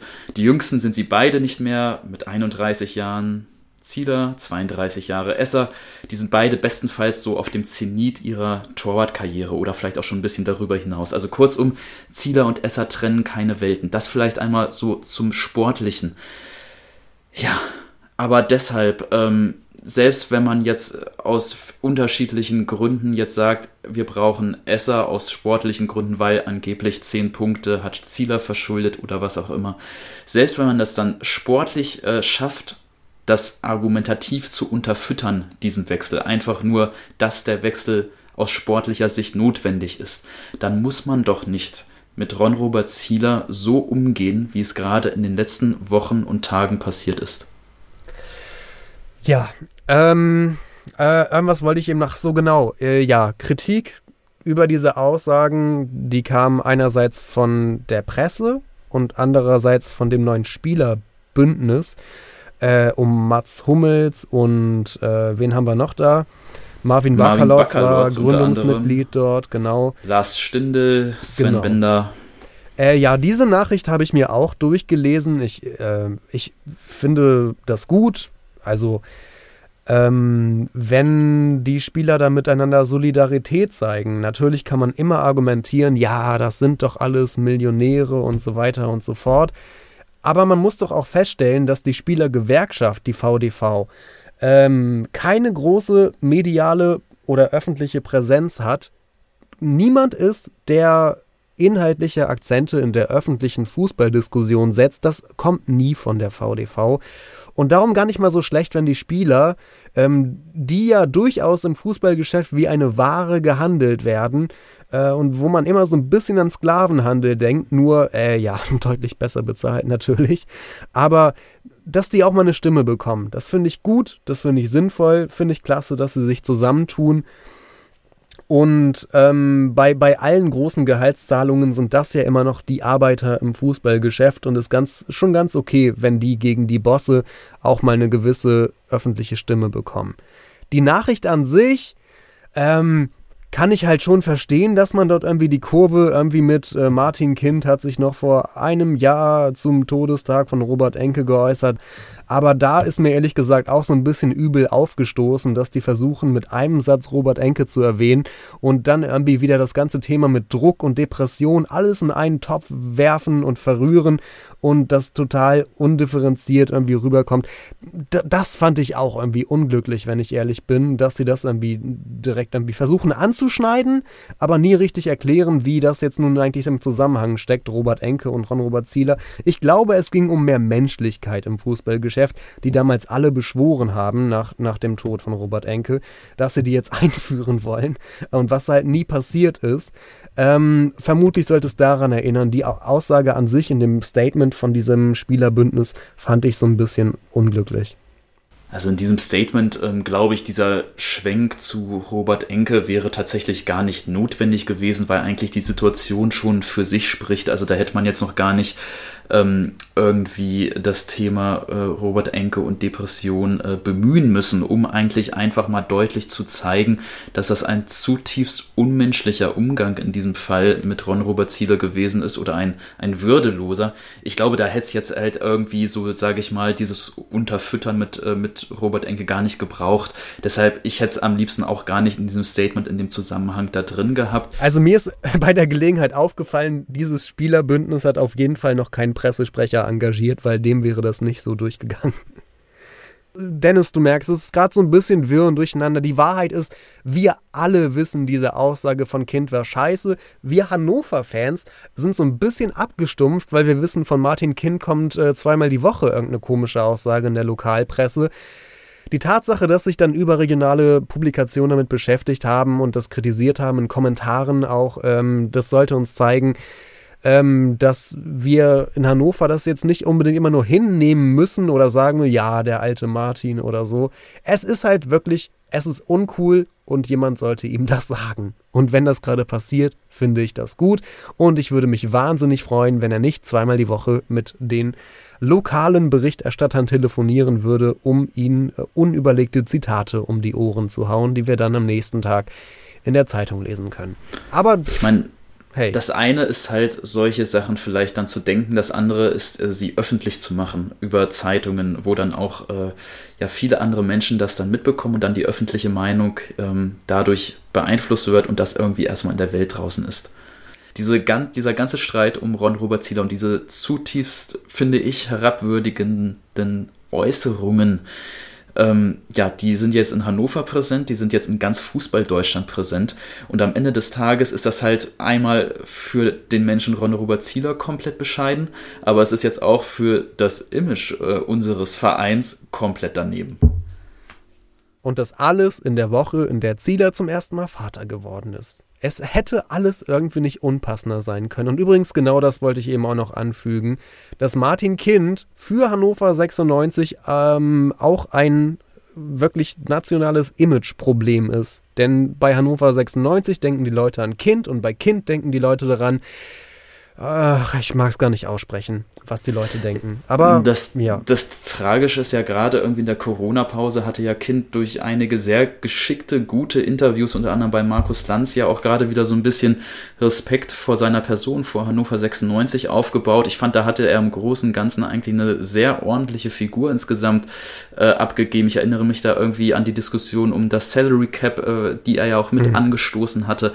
Da waren einige kluge Äußerungen dabei, aber dann reißt du halt die ganze Arbeit im Prinzip dann mit solch einer wirklich zutiefst dummen Äußerung wieder ein. Ja, aber da ging es halt nicht um Fußball. Also im weitesten Sinne vielleicht so Finanzen, aber damit kennt er sich ja aus. Hier geht es um Fußball, um eine fußballerische, sportliche Personalie.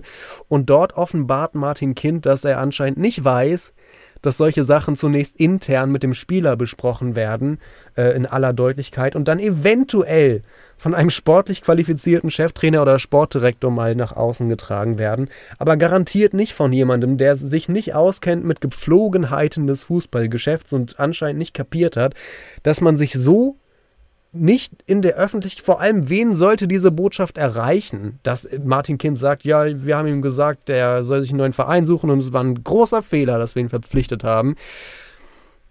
An wen richtet sich die Message? Wollte er Druck aufbauen, dass Zieler auf jeden Fall abhaut oder was auch immer? Weil das kann ja nur der einzige Sinn dahinter gewesen sein und so funktioniert der ganze Kram halt nicht. Sorry. Ja, alles gesagt, beziehungsweise wer es noch besser äh, zusammengefasst hat als wir beide, glaube ich, das ist der Patrick Holz. Den hatte ich vorhin einmal darum gebeten, seine Meinung zur Sache mit Ron Robert Zieler zusammenzufassen und ich finde, er hat es wunderbar pointiert formuliert. Lass doch mal reinhören. Hallo, liebe Zuhörer. Hallo, Dennis, ich grüße dich. Ja, das Thema Torwart bei Hannover 96. Es ist unfassbar und ich finde es auch absolut daneben, was dort in unserem Verein abgeht. Da geht es mir jetzt nicht nur um die letzten Wochen, um das direkt einmal vorweg zu sagen, sondern grundsätzlich quasi die Situation der letzten zwei Jahre, muss man dann, glaube ich, so klar und deutlich sagen. Das heißt, zwei Jahre ist ja übertrieben, weil wir erst am Anfang einer neuen Spielzeit sind. Aber das, was die letzten 12, 13, 14 Monate auf der bezogen auf die Transferpolitik, auf die Torwartposition passiert ist, finde ich absolut daneben. Grundsätzlich hatten wir vor der Verpflichtung von Ron Robert Zieler einen guten Torwart in Form von Esser. Und bevor wir jetzt auch Michael Esser wieder verpflichtet haben, also zurückgekauft haben, hatten wir weiterhin einen guten Torwart in Form von Ron Robert Zieler. Ich finde die sportlich beide relativ ähnlich. Der eine hat seine Stärken beispielsweise im schnellen Spiel, der andere auf der Linie. Von daher gibt es da Pro und Contra und man kann ja auch in der Personalie Ziele da, Zieler grundsätzlich auch verschiedener Meinung sein, wenn es darum geht, ähm, wie der Abgang damals vor einiger Zeit war. Ich fand ihn jetzt nicht so unwürdig, wie ihn manche gemacht haben, als wir damals abgestiegen sind. Von daher ist dieses subjektive Runterputzen der Person Zieler finde ich nicht richtig grundsätzlich, aber wie gesagt, das mag man vielleicht auch anders sehen, das ist auch okay. Grundsätzlich ist wie gesagt die Frage, warum hole ich mir einen Torwart, wenn ich einen guten habe und warum hole ich einen Torwart zurück, wenn ich einen guten habe? Das verstehe ich grundsätzlich nicht. Ähm, man kann sagen, beispielsweise dadurch, dass mit Mirko Slomka einen, wir einen Trainer hatten, der eher auf, eine, auf ein schnelles Konterspiel beispielsweise setzt, dass vielleicht die personale Ziele dann vom Spiel her besser gepasst hat.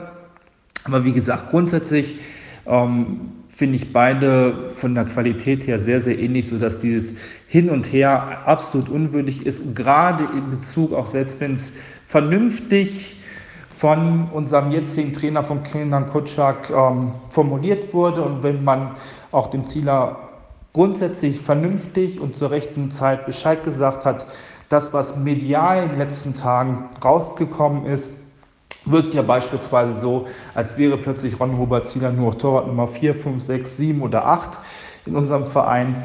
Und das passt einfach vorne und hinten nicht. Und da muss man leider auch wieder sagen, dass ähm, ein Martin Kind sicherlich auch wieder über das Ziel hinausgeschossen ist. Ich glaube, er hat es versucht, selbst in den letzten Tagen etwas zu relativieren. Aber ich muss es schaffen, einen verdienten Spieler, und das ist er nun mal, weil er auch viel Gutes geleistet hat, wenn wir jetzt beispielsweise an die Spielzeiten der Europa League zurückdenken. Ich muss einen verdienten Spieler, selbst wenn ich ihn langfristig verpflichtet habe und ich ihn eigentlich loswerden möchte, dann muss das anders laufen als so, wie es gelaufen ist. Denn so ist es eine absolute Katastrophe. Es hat eine scheiß Außendarstellung bezogen auf, wie wir uns darstellen medial, auch in Bezug regional und deutschlandweit. Und ja, wie gesagt, ich bin teilweise immer noch ein bisschen sprachlos, finde es einfach absolut daneben. Und ja, ich möchte auch nicht in der Haut von Ron-Robert Zieler stecken. Das sagt Patrick Holz. Er arbeitet beim Gesundheitszentrum Holz in Neustadt, Neustadt am Rübenberge und ihn habt ihr neulich schon mal gehört in der Episode mit Christoph, dem Bruder von Hendrik Weidand. Da waren die beide zusammen zu Gast. Schatz, ich bin neu verliebt. Was? Da drüben. Das ist er. Aber das ist ein Auto. Ja, eben. Mit ihm habe ich alles richtig gemacht. Wunschauto einfach kaufen, verkaufen oder leasen. Bei Autoscout24. Alles richtig gemacht. Ähm, ich würde sagen, da wir jetzt eh noch über den Umbruch sprechen wollen und weil auch in seiner Sprachnachricht äh, nochmal Zieler und Kind vorkamen, sollten wir direkt im Anschluss mal die Sprachnachricht vom Runner Tobi abspielen, oder? Genau, den hatten wir nämlich einmal gebeten, seine Gedanken zum derzeit stattfindenden Umbruch einmal zusammenzufassen. Und ich finde, er hat das mal wieder auf seine schön pointiert klare Art gesagt. Guck mal, Dennis, wir führen schon unsere Sätze äh, gegenseitig zu Ende. Ja, siehst du, da habe ich noch irgendwie gedacht und du hast ihn direkt zurück ähm, und, du, und du hast ihn direkt zu Ende geführt. Ja, weil du der ähm, Typ großartig. bist, der immer zu lange darüber nachdenkt, was er sagen will und ich bin der Typ, der, der nicht lange genug nachdenkt, was er sagen möchte. Insofern ergänzen wir uns da perfekt, wunderbar. Genau. Hier ist die Nachricht von Tobi.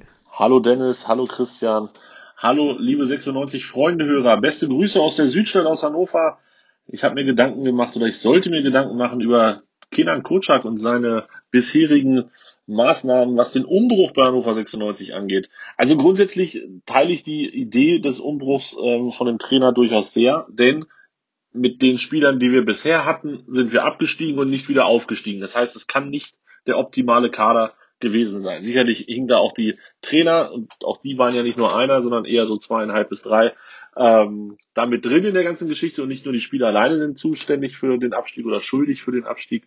Ähm, sind mal ein Gesamtkonstrukt, aber trotz allem muss man sich ja überlegen, wie man aus dieser Geschichte wieder rauskommt. Und da hat Kocak jetzt gesagt, okay, wir müssen hier einen großen Umbruch machen.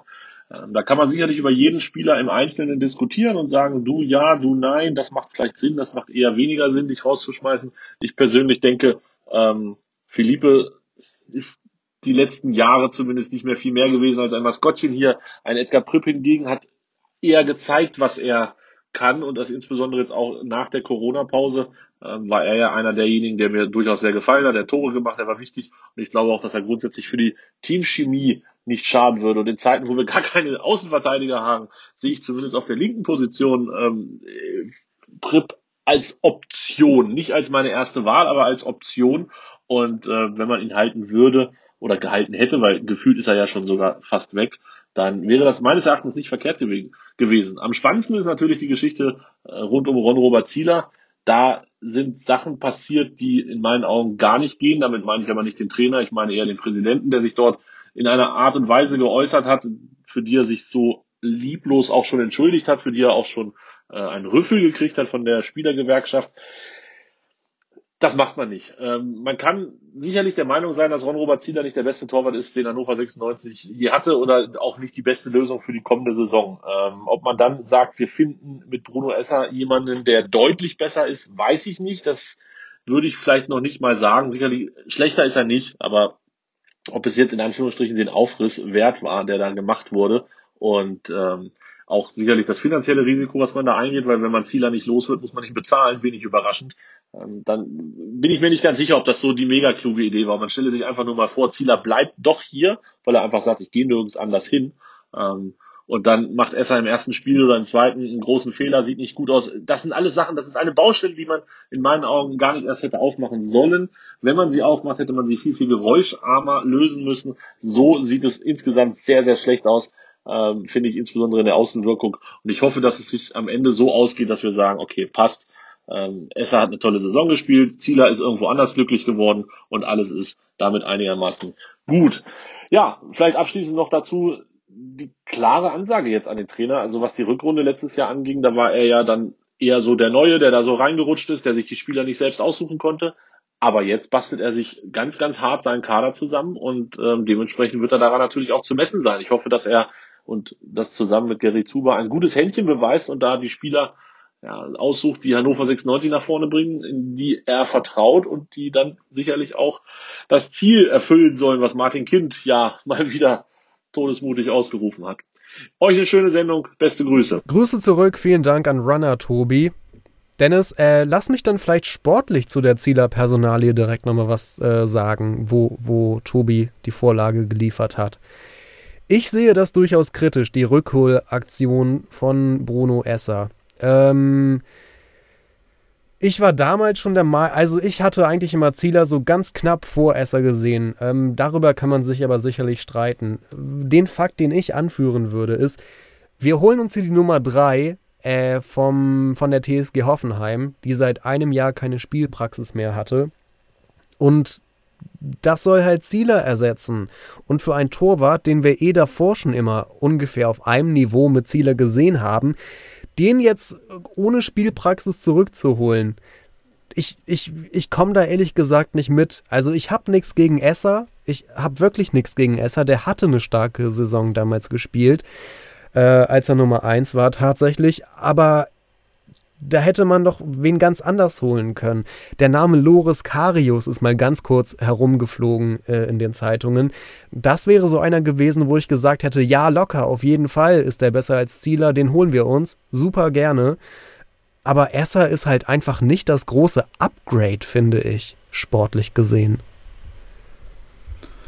Ja, ich habe es ja auch eben gerade schon mal angesprochen. Also ich finde diese Diskussion, wer von den beiden jetzt eigentlich besser ist, die ist irgendwie hui, da kann man so einen ganzen Abend am Stammtisch irgendwie verbringen und nach dem zehnten Bier bist du immer noch nicht so richtig schlauer. Also ich finde, fußballerisch oder spielerisch, ähm, was ihre Fähigkeiten angeht, insgesamt unterm Strich trennen die beiden halt keine Welten. Ne? Also die Sache mit der Spielpraxis, die stößt mir tatsächlich so ein bisschen auch auf. Ähm, Esser hat jetzt ein Jahr lang äh, mehr oder weniger die Ersatzbank äh, gehütet. Hat sich nicht gegen Philipp Pentke durchsetzen können, der damals und, den ja. äh, Dings vertreten hatte. Oliver Baumann. Richtig, und deshalb, ah, ich hätte mir es gewünscht, wenn man jetzt wirklich schon diese diese Baustelle aufmacht mit der Torwartposition. Unnötigerweise meiner Meinung nach auch aus sportlicher Sicht, ähm, nicht nur aus menschlicher, auch aus sportlicher. Aber wenn man sie denn schon unnötigerweise aufmacht, dann äh, hätte man sich doch eigentlich um einen Perspektivspieler bemühen müssen oder zumindest um einen, der jetzt vielleicht in der Mitte seiner Karriere, auf dem Zenit seiner Karriere steht, in, weiß nicht, Mitte, Ende 20, der dann vielleicht auch noch zwei, drei weitere Spielzeiten bei Hannover 96 spielen kann. Michael Esser ist jetzt 32 Jahre alt, okay, natürlich Torhüter, ähm, je mehr Erfahrung sie haben, desto besser sind sie. Da gelten nicht so die normalen Gesetze des Fußballerlebens. Mittlerweile sagt man ja bei Fußballern, dass die so mit 26 bis 28 irgendwie auf dem Zenit wirklich ihrer Karriere sind. Bei Torhütern gilt das nicht ganz so, dass das alles etwas weiter nach hinten verschoben. Nichtsdestotrotz, ähm, insgesamt frage ich mich, da findet eigentlich gerade gar kein Umbruch statt. Man ersetzt einen soliden Keeper durch einen soliden Keeper. Ja. So, war es das wert? War es das alles wert, dieses ganze Drumherum einmal in Relation gesetzt? Sich so viel Unruhe zu schaffen wegen einer, also das kann man doch nur machen, wenn man dann wirklich so ein großes Upgrade sich holt. Deshalb hatte ich schon, ich darf es einmal vielleicht einfach vorlesen, so wie ich es neulich auf 96 Freunde kommentiert hatte.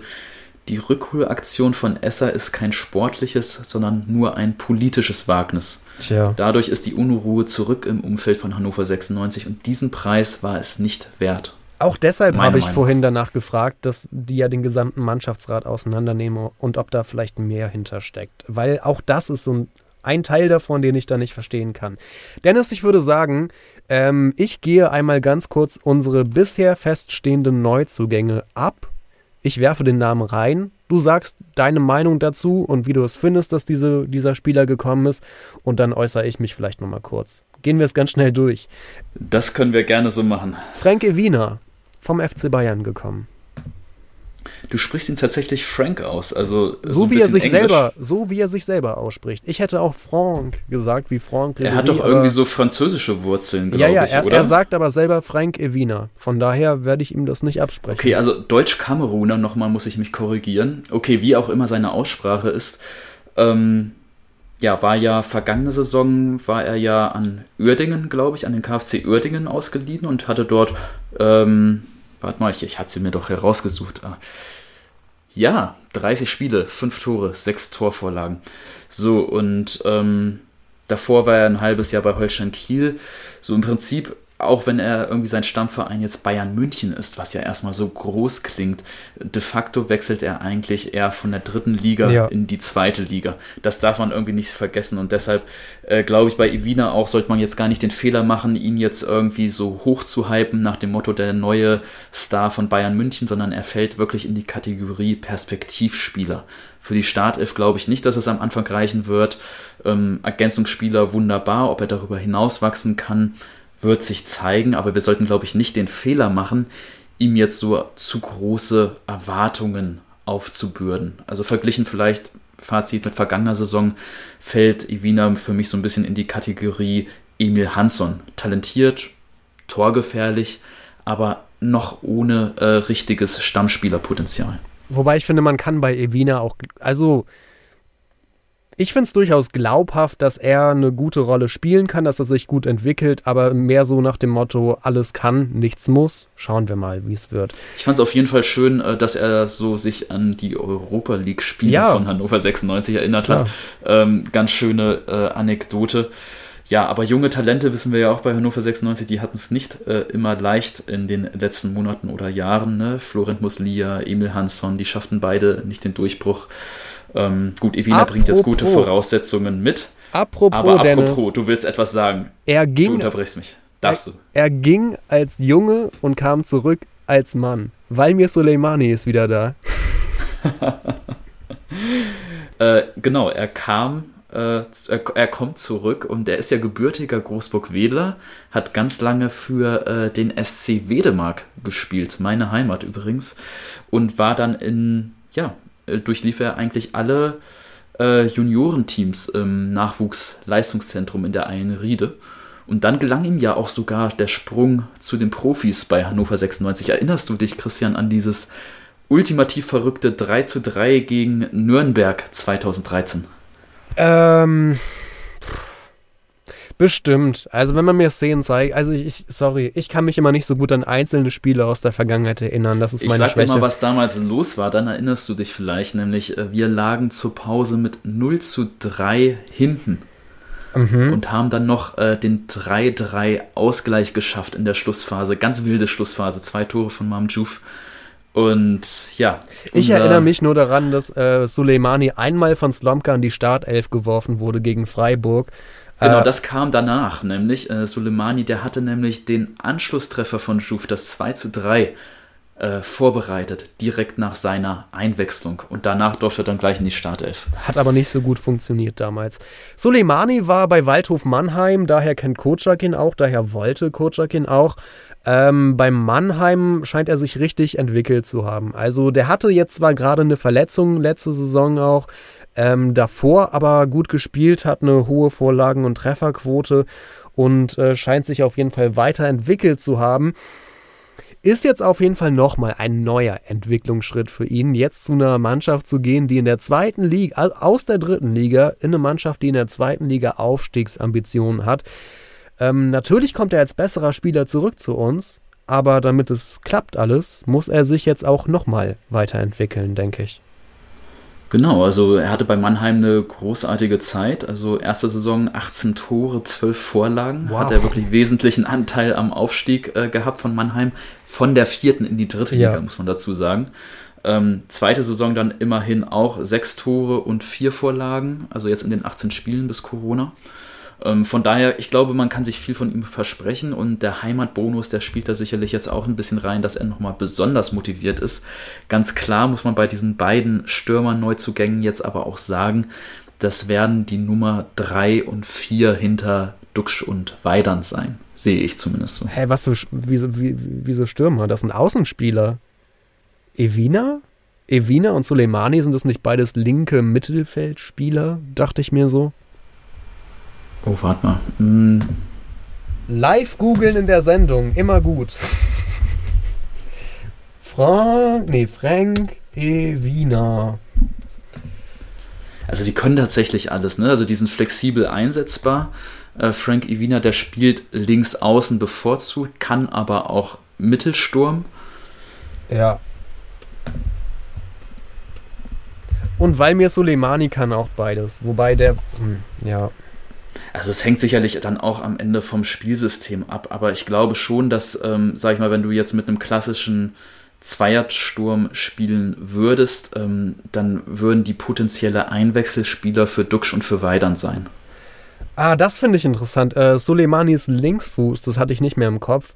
Also wäre das äh, auch einer, der auch über rechts kommen könnte, um dann nach innen zu ziehen, je nachdem, was Kotschak sich so vorstellt. Wo wir gerade zu Kingsley Schindler, dem heute vorgestellten Neuzugang für ein Jahr aus Köln ausgeliehen, äh, kommen, können wir ja was Grundsätzliches nochmal schnell besprechen. Kutschak scheint, was die bisherigen Transfers angehen, durchaus wieder auf ein Spielsystem, ein taktisches System mit echten Flügelspielern zu setzen. Ähm, ob das dann mehr so die klassischen Winger sind, die Flanken reinschlagen, oder mehr so Inside Forwards, die nach innen ziehen, Eier allen Ro aller Ayen Robben oder so, wird sich zeigen, was er will. Aber Fakt ist, wir spielen in der kommenden Saison wahrscheinlich definitiv wieder mit Außenspielern, was zeigt, die Raute im Mittelfeld ohne richtige Flügelspieler, die war wohl echt nur aus der Not geboren. Und jetzt will Kotschak nochmal was umstellen. Ja, das kann man vielleicht so sehen. Äh, Hängt jetzt sicherlich auch noch von den weiteren Neuzugängen ab. Aber vielleicht hören wir einfach mal bei Henrik rein, was er von Kingsley Schindler eigentlich so denkt. Ton ab. So, auch nochmal von mir ein herzliches Hallo in die Runde. Ich wurde ja zu meiner Meinung zu dem Transfer von Kingsley Schindler befragt. Äh, ganz zu Anfang muss ich sagen, dass ich den Transfer echt klasse finde. Also ich glaube, Schindler wird Hannover definitiv weiterhelfen und ich bin auch davon überzeugt, dass er einschlagen wird und seine Spielzeit bekommen wird. Ähm, Im gleichen Atemzug finde ich es aber sehr schade, dass es nur eine Laie geworden ist, äh, soweit ich es weiß, ohne Kaufoption. Ähm, vielleicht konnte man mit Horst Held nicht wirklich viel mehr aushandeln, aber vielleicht ist nach dem halben Jahr ja auch mehr drin, wer weiß. Äh, auf jeden Fall. Ähm, Schindler ist ein klasse Spieler. Er bringt äh, Schnelligkeit, Robustheit und einen guten Abschluss mit. Von seiner Station in Köln sollte man jetzt mal absehen, weil in der letzten Saison hat er nur 13 Bundesligaspiele äh, die Chance bekommen, sich zu beweisen und da hat das auch nur so mittelmäßig geklappt. Also äh, es, insgesamt brachte er es nur auf zwei Vorlagen.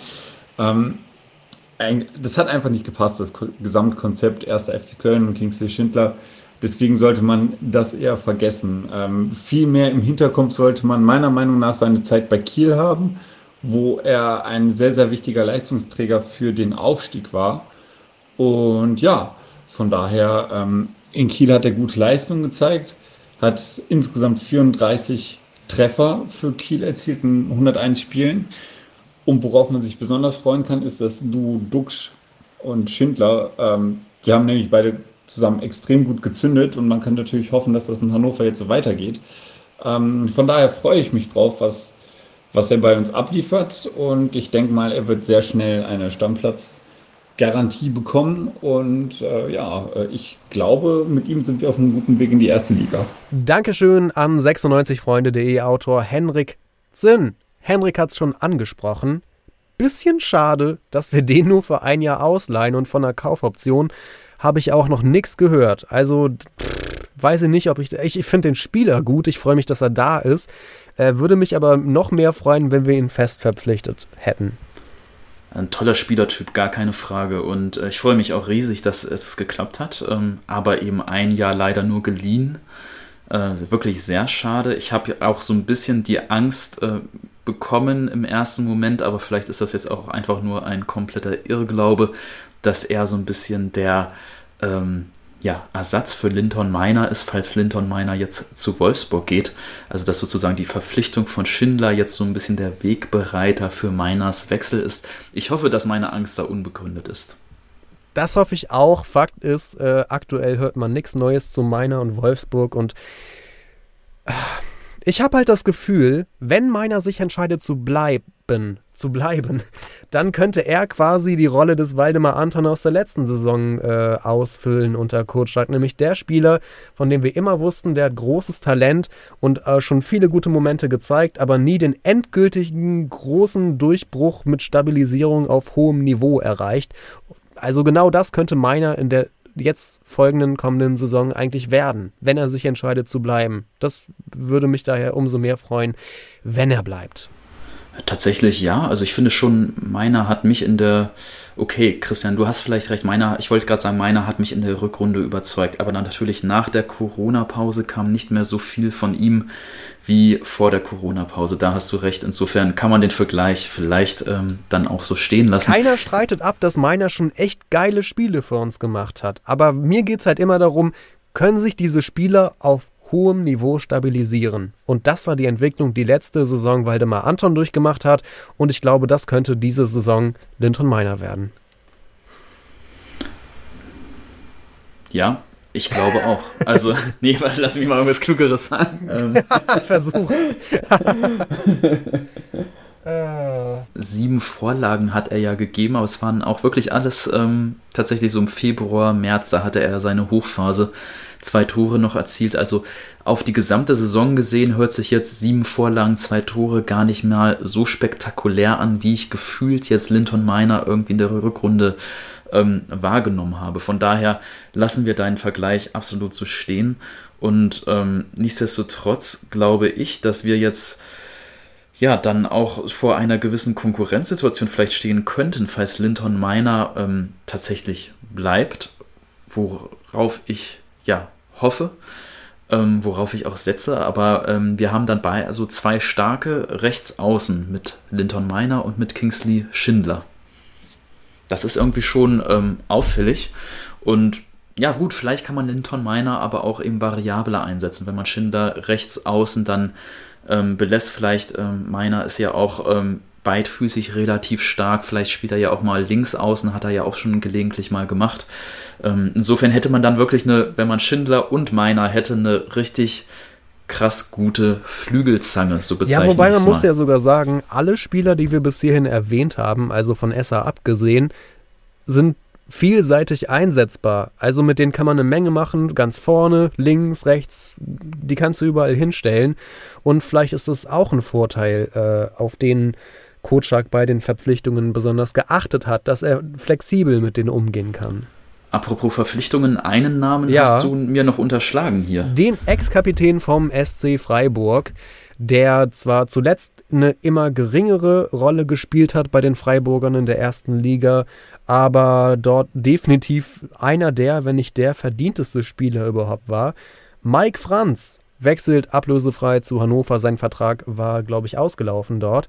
Und äh, er soll anscheinend im zentralen Mittelfeld, weiß ich nicht, ob er direkt Anton ersetzen soll, aber auf jeden Fall soll er ein Anführer im Mittelfeld werden.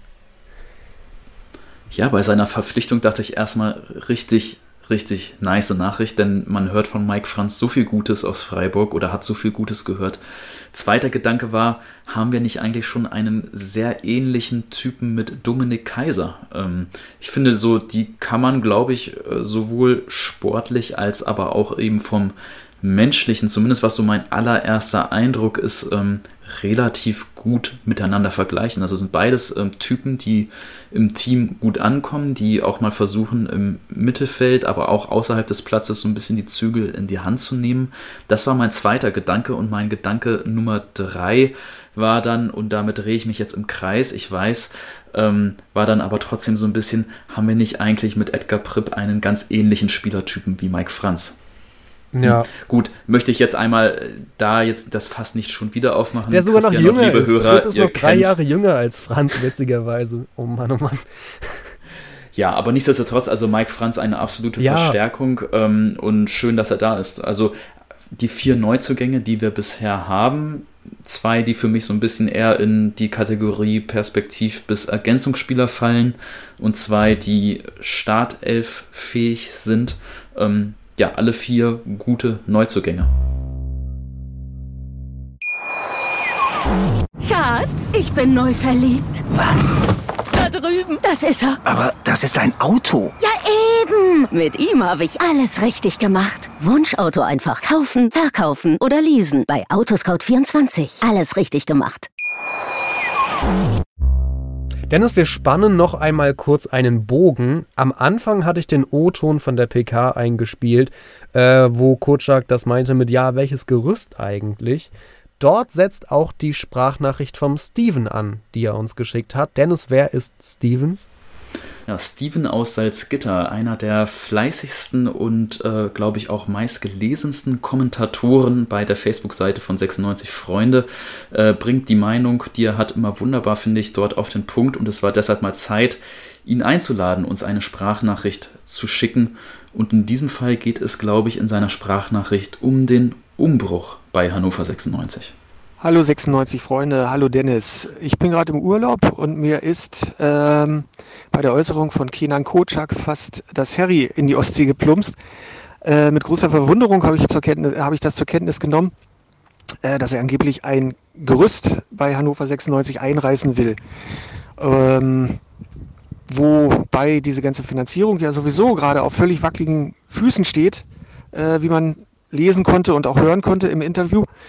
Da frage ich mich gerade so, ich habe nämlich letztes Jahr selber ein Haus gekauft und äh, naja, habe auch nicht mit Corona und Kurzarbeit gerechnet, kam aber jetzt einfach so und da muss man sich halt auch mal irgendwie den Gürtel jetzt gerade ein bisschen enger schnallen und einfach mal sehen, äh, dass man das trotzdem den Laden am Laufen hält. Also da baue ich doch keine neuen Fenster jetzt ein, wenn die Fenster halten. Äh, mal verglichen mit vielleicht Marvin Buckerlords den man dann vielleicht auch noch mal ein Jahr halten könnte einfach. Einfach mal mit bewährten Leuten weiterarbeiten, bevor man da jetzt irgendwie alle rausschmeißt und alle vergrault. Ähm, auch eine Heizung, Marke Edgar Prieb, könnte man vielleicht dann auch einfach noch mal ein bisschen behalten. Ne? Anstatt Geld auszugeben, was man oder Geld ausgeben zu wollen, was man überhaupt nicht zur Verfügung hat. Da hätte man vielleicht vorher einfach mal ein bisschen aufpassen sollen mit seinen Worten, bevor man alles über den Haufen wirft und dann im Winter plötzlich mit Zug im Haus sitzt Und ähm, ich weiß, wie man den Laden dann irgendwie am Laufen hält, beziehungsweise wie man den überhaupt den ganzen Laden irgendwie warm kriegt. Also, schöne Grüße von der Ostsee, euer Steven. Das war eigentlich nochmal eine wunderbare Metapher, die Steven da gewählt hat, ne? diese Metapher vom Haus. Die wurde sehr ähm, wild am Ende auf jeden Fall. Ja, aber auch sehr prägnant. Also ja. ich finde das sehr, sehr eindrücklich eigentlich nochmal bildlich vor Augen geführt. Also wenn du nicht viel Geld hast, um dein Traumhaus neu zu bauen oder zu sanieren, Warum muss man dann erstmal große Teile dieses Traumhauses abreißen? Warum kann man nicht einfach ein Stockwerk oben raufsetzen mhm. oder einen Keller drunter bauen? Ähm, also ich sag mal, meine Laune wäre so viel besser, ähm, wenn wir einfach diese Neuzugänge gehabt hätten und wenn äh, Zieler und Prip einfach noch nach wie vor hier wären bei Hannover 96, dann würde ich mich echt über diese Sommerpause eigentlich richtig freuen, wenn dieser ganze Wirbel um Zieler und wenn diese ganze, meiner Meinung nach, falsche ähm, Trennung, ähm, die da gerade forciert wird von Edgar Pripp, wenn dies beides nicht wäre, ich hätte eine wirklich äh, schöne, ruhige Sommerpause in dem Fall, habe ich jetzt leider nicht und gerade eben deshalb, weil Tra das Traumhaus eben nicht ausgebaut wird, sondern es wird in Teilen eingerissen. Und ich glaube, diese Metapher von Steven, die bringt es nochmal wunderbar auf den Punkt. Weißt du was, da gehe ich vollkommen mit. Aber vielleicht nochmal, das fällt mir gerade so ein, Martin Kind, der sagt das immer wieder, wir sind wirtschaftlich voll handlungsfähig. Diesen Satz, den sagt er immer wieder und äh, ich weiß aber ehrlich gesagt mittlerweile nicht mehr, was er damit meint. Denn er sagt äh, neulich die Aussage irgendwie, ja, wir sind handlungsfähig, weil ein paar Idioten dafür jedes Mal gerade stehen. Und damit meinte er wohl äh, so suffisant sich und Rossmann und seine Buddies und Gesellschafter und so weiter. Und ich verstehe auch die Aussage, wir sind wirtschaftlich handlungsfähig nicht, wenn man dann wiederum irgendwie so super knauserig bei den Transfers ist. Wir haben, glaube ich, noch keine Ablöse bezahlt überhaupt. Ähm, alle ablösefrei soweit gekommen. Ja, und ich habe irgendwann auch mal gehört, angeblich soll die Strategie sein, berichtete die Presse, dass man vor allem ablösefreie Spieler und Leihspieler verpflichten will. Und da denke ich mir erstmal, was hat das mit wirtschaftlicher Handlungsfähigkeit zu tun, wenn man nicht mal eine Million für irgendeinen guten Spieler ausgeben kann oder so? Wenn das, also vielleicht kommt das alles noch. So, wer weiß. Aber ich finde das halt komisch, diese Aussage von Kind immer wieder zu hören, dass man handlungsfähig ist, während man auf dem Transfermarkt 0,0 Euro ausgibt kann ich komplett nachvollziehen. Und vielleicht in dem Zusammenhang, Christian, ich hatte vor der Sendung hier dir ein kleines Rätsel mitgebracht. Äh, du kennst es noch nicht. Äh, so viel kann ich schon mal verraten. Deshalb jetzt hier live sozusagen eine kleine Rätselstunde für dich in diesem Zusammenhang ähm, mit Transferstrategie und mit Investitionen. Bist du bereit? Hast ja. du Lust auf ein Rätsel? Ich stehe zwar seit anderthalb Stunden in diesem bege begehbaren, winzigen Kleiderschrank, ähm, aber, und mir wird echt heiß und wir haben auch weiterhin draußen knapp 30 Grad. Aber ja, Dennis, warum nicht? Lass mich noch ein bisschen länger hier hocken und schmoren. Also, was machst sorry, du? Sorry, äh, Mitleid bekommst du jetzt von mir nicht, dass du im Schrank sitzt, freiwillig diesen Podcast mit mir aufnimmst. Ähm, du könntest jetzt auch genauso gut halt draußen sitzen ja. mit einem Harry in der Hand und irgendwie am Grill irgendwie eine gute Zeit haben. Nächste Podcastaufnahme definitiv auf dem Balkon. Also ich wollte nur einmal betonen, ähm, das machst du ja alles freiwillig. Niemand zwingt dich, zum Glück. Aber ein die Pflicht, Rätsel. Die Pflicht zwingt mich. Die Pflicht ruft das Pflichtgefühl ja, genau. und das Erich. Äh, Hau raus, Das finde ich sehr Quiz. ehrenswert. Äh, Was soll ich dir beantworten? An. Aber ein Quiz. Ich nenne dir jetzt einmal ein paar Namen. Und zwar sind das ähm, einige Namen von Vereinen, von Clubs. Und ich lese sie einfach mal vor und du sollst mir sagen, was die gemeinsam haben. Mm, jawohl. Bist du bereit? Ja. Gräuter Fürth, FC Kaiserslautern, St. Pauli, VfL Bochum, Energie Cottbus, Karlsruhe, Hansa Rostock, MSV Duisburg, Alemannia Aachen. Lass mich raten, all diese Vereine, die auch im zweiten Jahr nicht den Aufstieg geschafft sind, sind für immer im Sumpf des deutschen Fußballs versichert? Man merkt, du passt wirklich gut auf. Das hatte ich vor einem halben ja. Jahr schon mal angeführt. Irgendwann so between the lines, so einmal ganz nebensächlich. Und ich dachte, ich kann dich jetzt damit aus der Reserve locken und du weißt die Antwort nicht. Aber es ist tatsächlich die korrekte Lösung. Also all diese Vereine, Fürth, Kaiserslautern, Pauli, Bochum, Cottbus, Karlsruhe, Rostock, Duisburg, Aachen, das waren Erstliga-Absteiger vor ungefähr zehn Jahren. Genau genommen zwischen den Jahren 2007 und 2013. Also schon ein bisschen her. Und so kann man jetzt rückblickend sagen, auch zehn Jahre später haben die es halt nicht geschafft, aufzusteigen. Sie sind abgestiegen aus der ersten Liga und haben es nicht hinbekommen, wieder auf die Beine zu kommen. Und es gibt diese schöne Statistik, die ich mir mal angeschaut habe in den letzten 20 Jahren, also seit 1999. Wenn man sich da mal anschaut, ähm, wann steigen Vereine eigentlich wieder auf, wenn sie denn mal aus der ersten Liga abgestiegen sind. Und der ganz große Teil, der schafft es eben direkt im ersten Jahr. Das sind 19 Vereine insgesamt. Die schaffen es direkt nach dem Abstieg aus der ersten Liga wieder den Aufstieg. Im zweiten Jahr sind es dann immerhin noch neun Vereine und im dritten Jahr ist es nur noch ein einziger Verein, der das damals in den letzten 20 Jahren geschafft hat. Und dann gibt es halt diese ganz großen Namen ähm, wie Kaiserslautern, äh, wie Bochum, Karlsruhe, die das nie mehr geschafft haben. Und man erkennt halt an dieser Abfolge 19 im ersten Jahr, 9 im zweiten Jahr, einer im dritten Jahr und dann eben ganz, ganz viele prominente Namen gar nicht.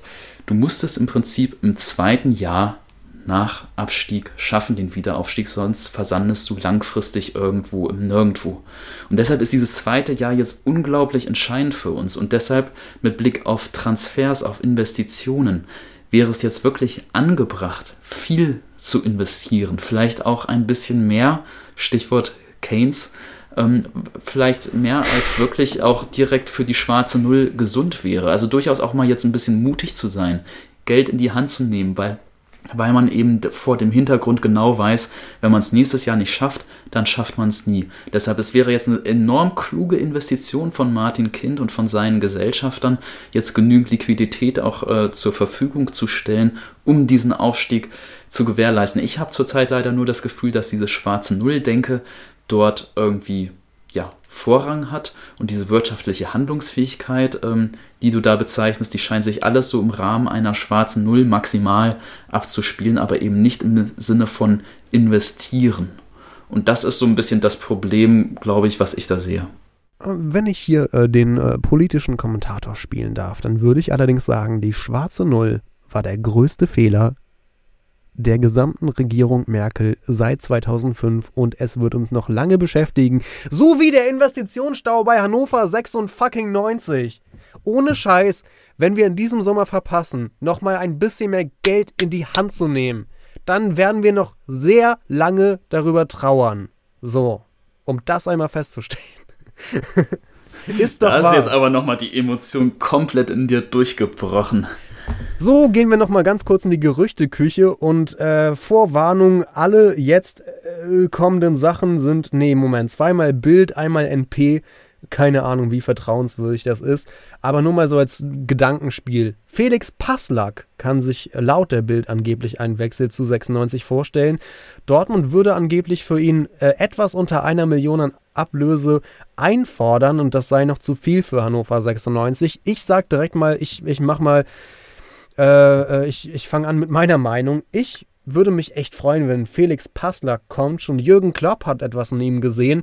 Er hatte jetzt nicht die glücklichste Saison in Norwich, wobei das eh alles komisch war dort. Ein starker Saisonanfang.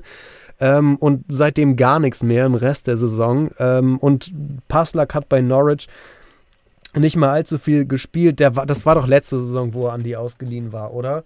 Äh, der Punkt ist, ich halte Felix Passlack für ein großes Talent auf der Rechtsverteidigerposition. Und auch wenn er schon seit so vielen Jahren diesen Talentstatus inne hat, ist er immer noch erst 22 Jahre alt. Und damit äh, genau in dem Alter, in dem Kenan Kocak sich seine besten Spieler hinbiegen kann.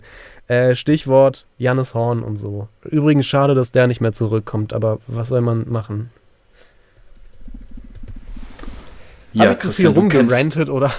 Du kennst meine Meinung äh, seit der Henne-Weidand-Aktion der Bild. Ich kommentiere dazu ah. nichts mehr, was nur in der Bild steht. Äh, Paul Seguin sagt, die äh, soll angeblich auch aus Fürth, äh, da soll Interesse bestehen, der soll aber 3 Millionen kosten, was ähm, anscheinend zu viel ist. Naja, auf jeden Fall zu viel ist für, für 96. Äh, ich will nur sagen, ey, wenn Felix Passler kommt, dann freue ich mich richtig. Das wäre sowas von der Idealbesetzung. Ich. Ach Quatsch, ich bin so dumm, Alter. Der war davor nach Norwich ausgeliehen. Äh, Fortuna Sittard in den Niederlanden, da hat er sogar je, fast jedes Spiel gemacht. Äh, 25 Spiele, zwei Tore, drei Vorlagen, 93% der Spielminuten laut Transfermarkt.de absolviert in der Ehredivise. Ähm, also hat er das immerhin schon mal zum Stammspieler geschafft und ich, ey, ich halte den weiterhin für ein so ein großes Rechtsverteidiger-Talent. Ich würde mich mega freuen, wenn Felix Passlack kommt. Weiterhin kein Kommentar. Alles klar. Du hast alles gesagt. ich äh, hätte dann noch im Angebot ähm, hier war das Gerücht mit Schindler. Serda Dosun zieht sich irgendwie so hin. Ich würde fast sagen, weiß gar nicht, ob wir so viel Bedarf im Sturm haben. Äh, vielleicht holt man sich noch ein, vielleicht lässt man es sein. Genauso gut könnte man dann auch einen Soleimani oder so einen Schindler in den Sturm stellen. Ich hätte da tatsächlich noch eine Idee, eine Anmerkung an dieser Stelle. Ja. Ich finde es ganz gut, wenn wir mal einen Außenverteidiger holen würden. Nur mal so als Idee. ja, also ähm, es gibt halt zwei Optionen. Entweder wir holen noch mehr Außenverteidiger und zwar noch deutlich mehr. Also sagen wir so zumindest drei oder vielleicht doch lieber vier für, für beide Seiten zwei oder so, das wäre nicht schlecht. Oder Option zwei, Kenan Kutschak revolutioniert den gesamten Fußball und äh, findet ein System, das komplett ohne Außenverteidiger oder, oder, oder Flügel-Außenverteidiger diese ja, zurechtkommt. Du weißt, was ich meine. Also, äh, diese beiden Optionen gibt es und ich weiß jetzt nicht. Kocak hat zwar von, Guardi von Guardiola gelernt, aber ich weiß jetzt nicht, ob er direkt so revolutionär ist, dass er komplett auf Außenverteidiger verzichtet. Ich vermute, da kommt dann noch irgendwer. Gut, dieses System hat ja Jogi Löw bei der WM 2014 schon erfunden. Wir sind ja mit vier Innenverteidigern, wie du weißt, in der Viererkette Weltmeister geworden.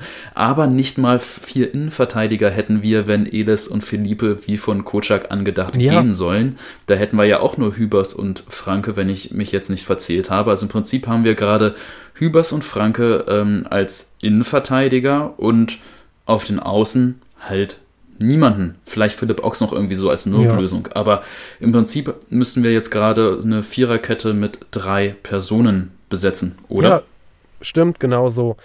Dennis, wir reden seit mittlerweile über anderthalb Stunden. Also ich vermute auch nach dem Schnitt werden es immer noch über anderthalb Stunden sein. Äh, ich würde sagen, wir machen Schluss und geben das letzte Wort nochmal an Patrick Holz. Der hat sich nämlich auch zu einem Thema Gedanken gemacht, wo wir noch gar nicht so viel drüber nachgedacht haben und gar nicht so viel drüber sagen können, nämlich äh, das Konzept der DFL, was die Möglichkeit angeht, in der kommenden Saison wieder ähm, Zuschauer, so ein paar zumindest, ins Stadion zu lassen. Da hat sich Patrick nochmal zu geäußert. Äh, ich würde sagen, wir sind raus. Patrick macht das Schlusswort und wir sprechen dann in der kommenden Woche nochmal über die Dinge, die sich bis dahin ergeben haben. Ja, Christian, du darfst dann endlich aus dem Schrank raus. Ich erlaube es an dieser Stelle und man Danke. merkt auch schon, langsam wird dir offenbar wirklich heiß. Also deshalb Schlusswort an Patrick Holz. Vielen Dank, liebe Hörer, dass ihr die erste Folge in dieser Sommerpause gemeinsam mit uns bestritten habt. Wir hören uns bald wieder. Macht's gut. Und hier kommt Patrick. Bis dann, ciao. Du hattest mich gefragt, wie meine aktuelle Stimmungslage ist zu, der, zu dem Umstand, dass wir aktuell mit dem neuen Konzept der DFL weitere Einschränkungen haben. wir beide kommen ja aus dem gleichen Block in der Nordkurve, sodass wir zwar theoretisch ins Stadion könnten in einer gewissen Form, aber wir wissen es ja alle, ich glaube, da brauche ich nicht so viel zu sagen, dass wir die Situation haben werden in Zukunft, dass es halt einfach begrenzte Plätze sind, erst einmal zumindest keine Stehplätze und so ein paar weitere Einschränkungen, die ich absolut nachvollziehen kann. Also ich kann gut verstehen, warum das Konzept so ist, wie es ist, kann es in einer gewissen Form auch begrüßen, wenn ich an so ein paar, ich glaube, das kann man hier an der Stelle schon mal auch so sagen, so ein paar Chaoten denke. Da denke ich jetzt nicht an bestimmte Gruppen, nicht, dass das gleich in die falsche Richtung geht, aber man hat halt doch dann mal den einen mit dabei, der einfach eine schlechte Tagesform hat oder sich einfach nicht benehmen kann. Und von daher ist dieses Konzept, auch wenn es natürlich relativ streng wirkt und unseren entsprechend ähm, Fan-Daseins überhaupt keine, keine Widerspiegelung gibt, ist es natürlich so eine Sache, die man schon in einer gewissen Form nachvollziehen kann. Ich persönlich habe vor zwei Monaten war ich ja beim Podcast bei euch mit dabei und habe damals gesagt, weil die Spiele gingen ja zu der Zeit wieder los und ich war sehr, sehr glücklich, dass ich ähm, einfach mal wirklich auch ein bisschen Fußball wieder sehen durfte, auch wenn es nicht im Stadion war, dass wir unsere Mannschaft mal wieder spielen sehen konnten, weil als Unternehmer, der ich ja nun mal auch bin, in einer Branche, die sehr, sehr stark von Corona betroffen ist, ist es natürlich schon schön, wenn so ein bisschen Normalität zurückkehrt. Und auch wenn Stand heute alles gut ist, in Anführungsstrichen, ist es schon so, dass ich mich beispielsweise auch auf die nächste Saison freue, selbst wenn ich nicht im Stadion sein darf. Es ist natürlich aber auch so, und das kommt immer mehr zur Geltung, dass ich äh, mich sehr, sehr freuen würde, viele Freunde, dies, das kann man ja so formulieren, ich glaube, jeder von den Zuhörern weiß, was ich damit meine, diese Gemeinschaft, dieses Gemeinschaftsgefühl, dass man diese Freunde einfach auch im Stadion mal wieder sehen möchte, dass man gemeinsam die Jungs, die Mannschaft auf dem Platz anfeuern möchte.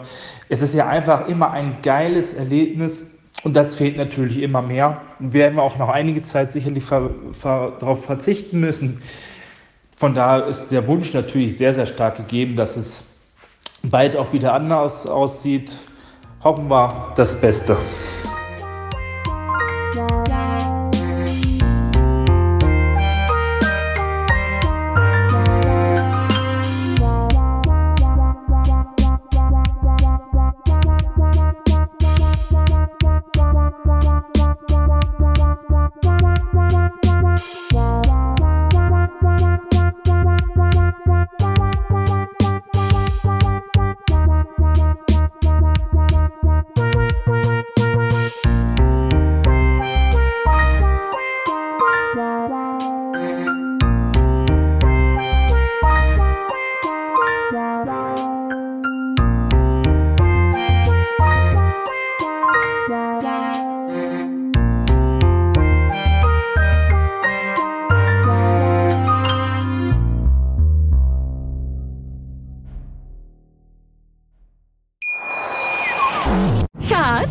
Bin neu verliebt. Was? Da drüben. Das ist er. Aber das ist ein Auto. Ja, eben. Mit ihm habe ich alles richtig gemacht. Wunschauto einfach kaufen, verkaufen oder leasen. Bei Autoscout24. Alles richtig gemacht. 96 Freunde, der Hannover Podcast mit Christian Herde und Dennis Draber. Auf meinsportpodcast.de. Schatz, ich bin neu verliebt. Was? Da drüben. Das ist er. Aber das ist ein Auto. Ja, eben. Mit ihm habe ich alles richtig gemacht. Wunschauto einfach kaufen, verkaufen oder leasen. Bei Autoscout24. Alles richtig gemacht.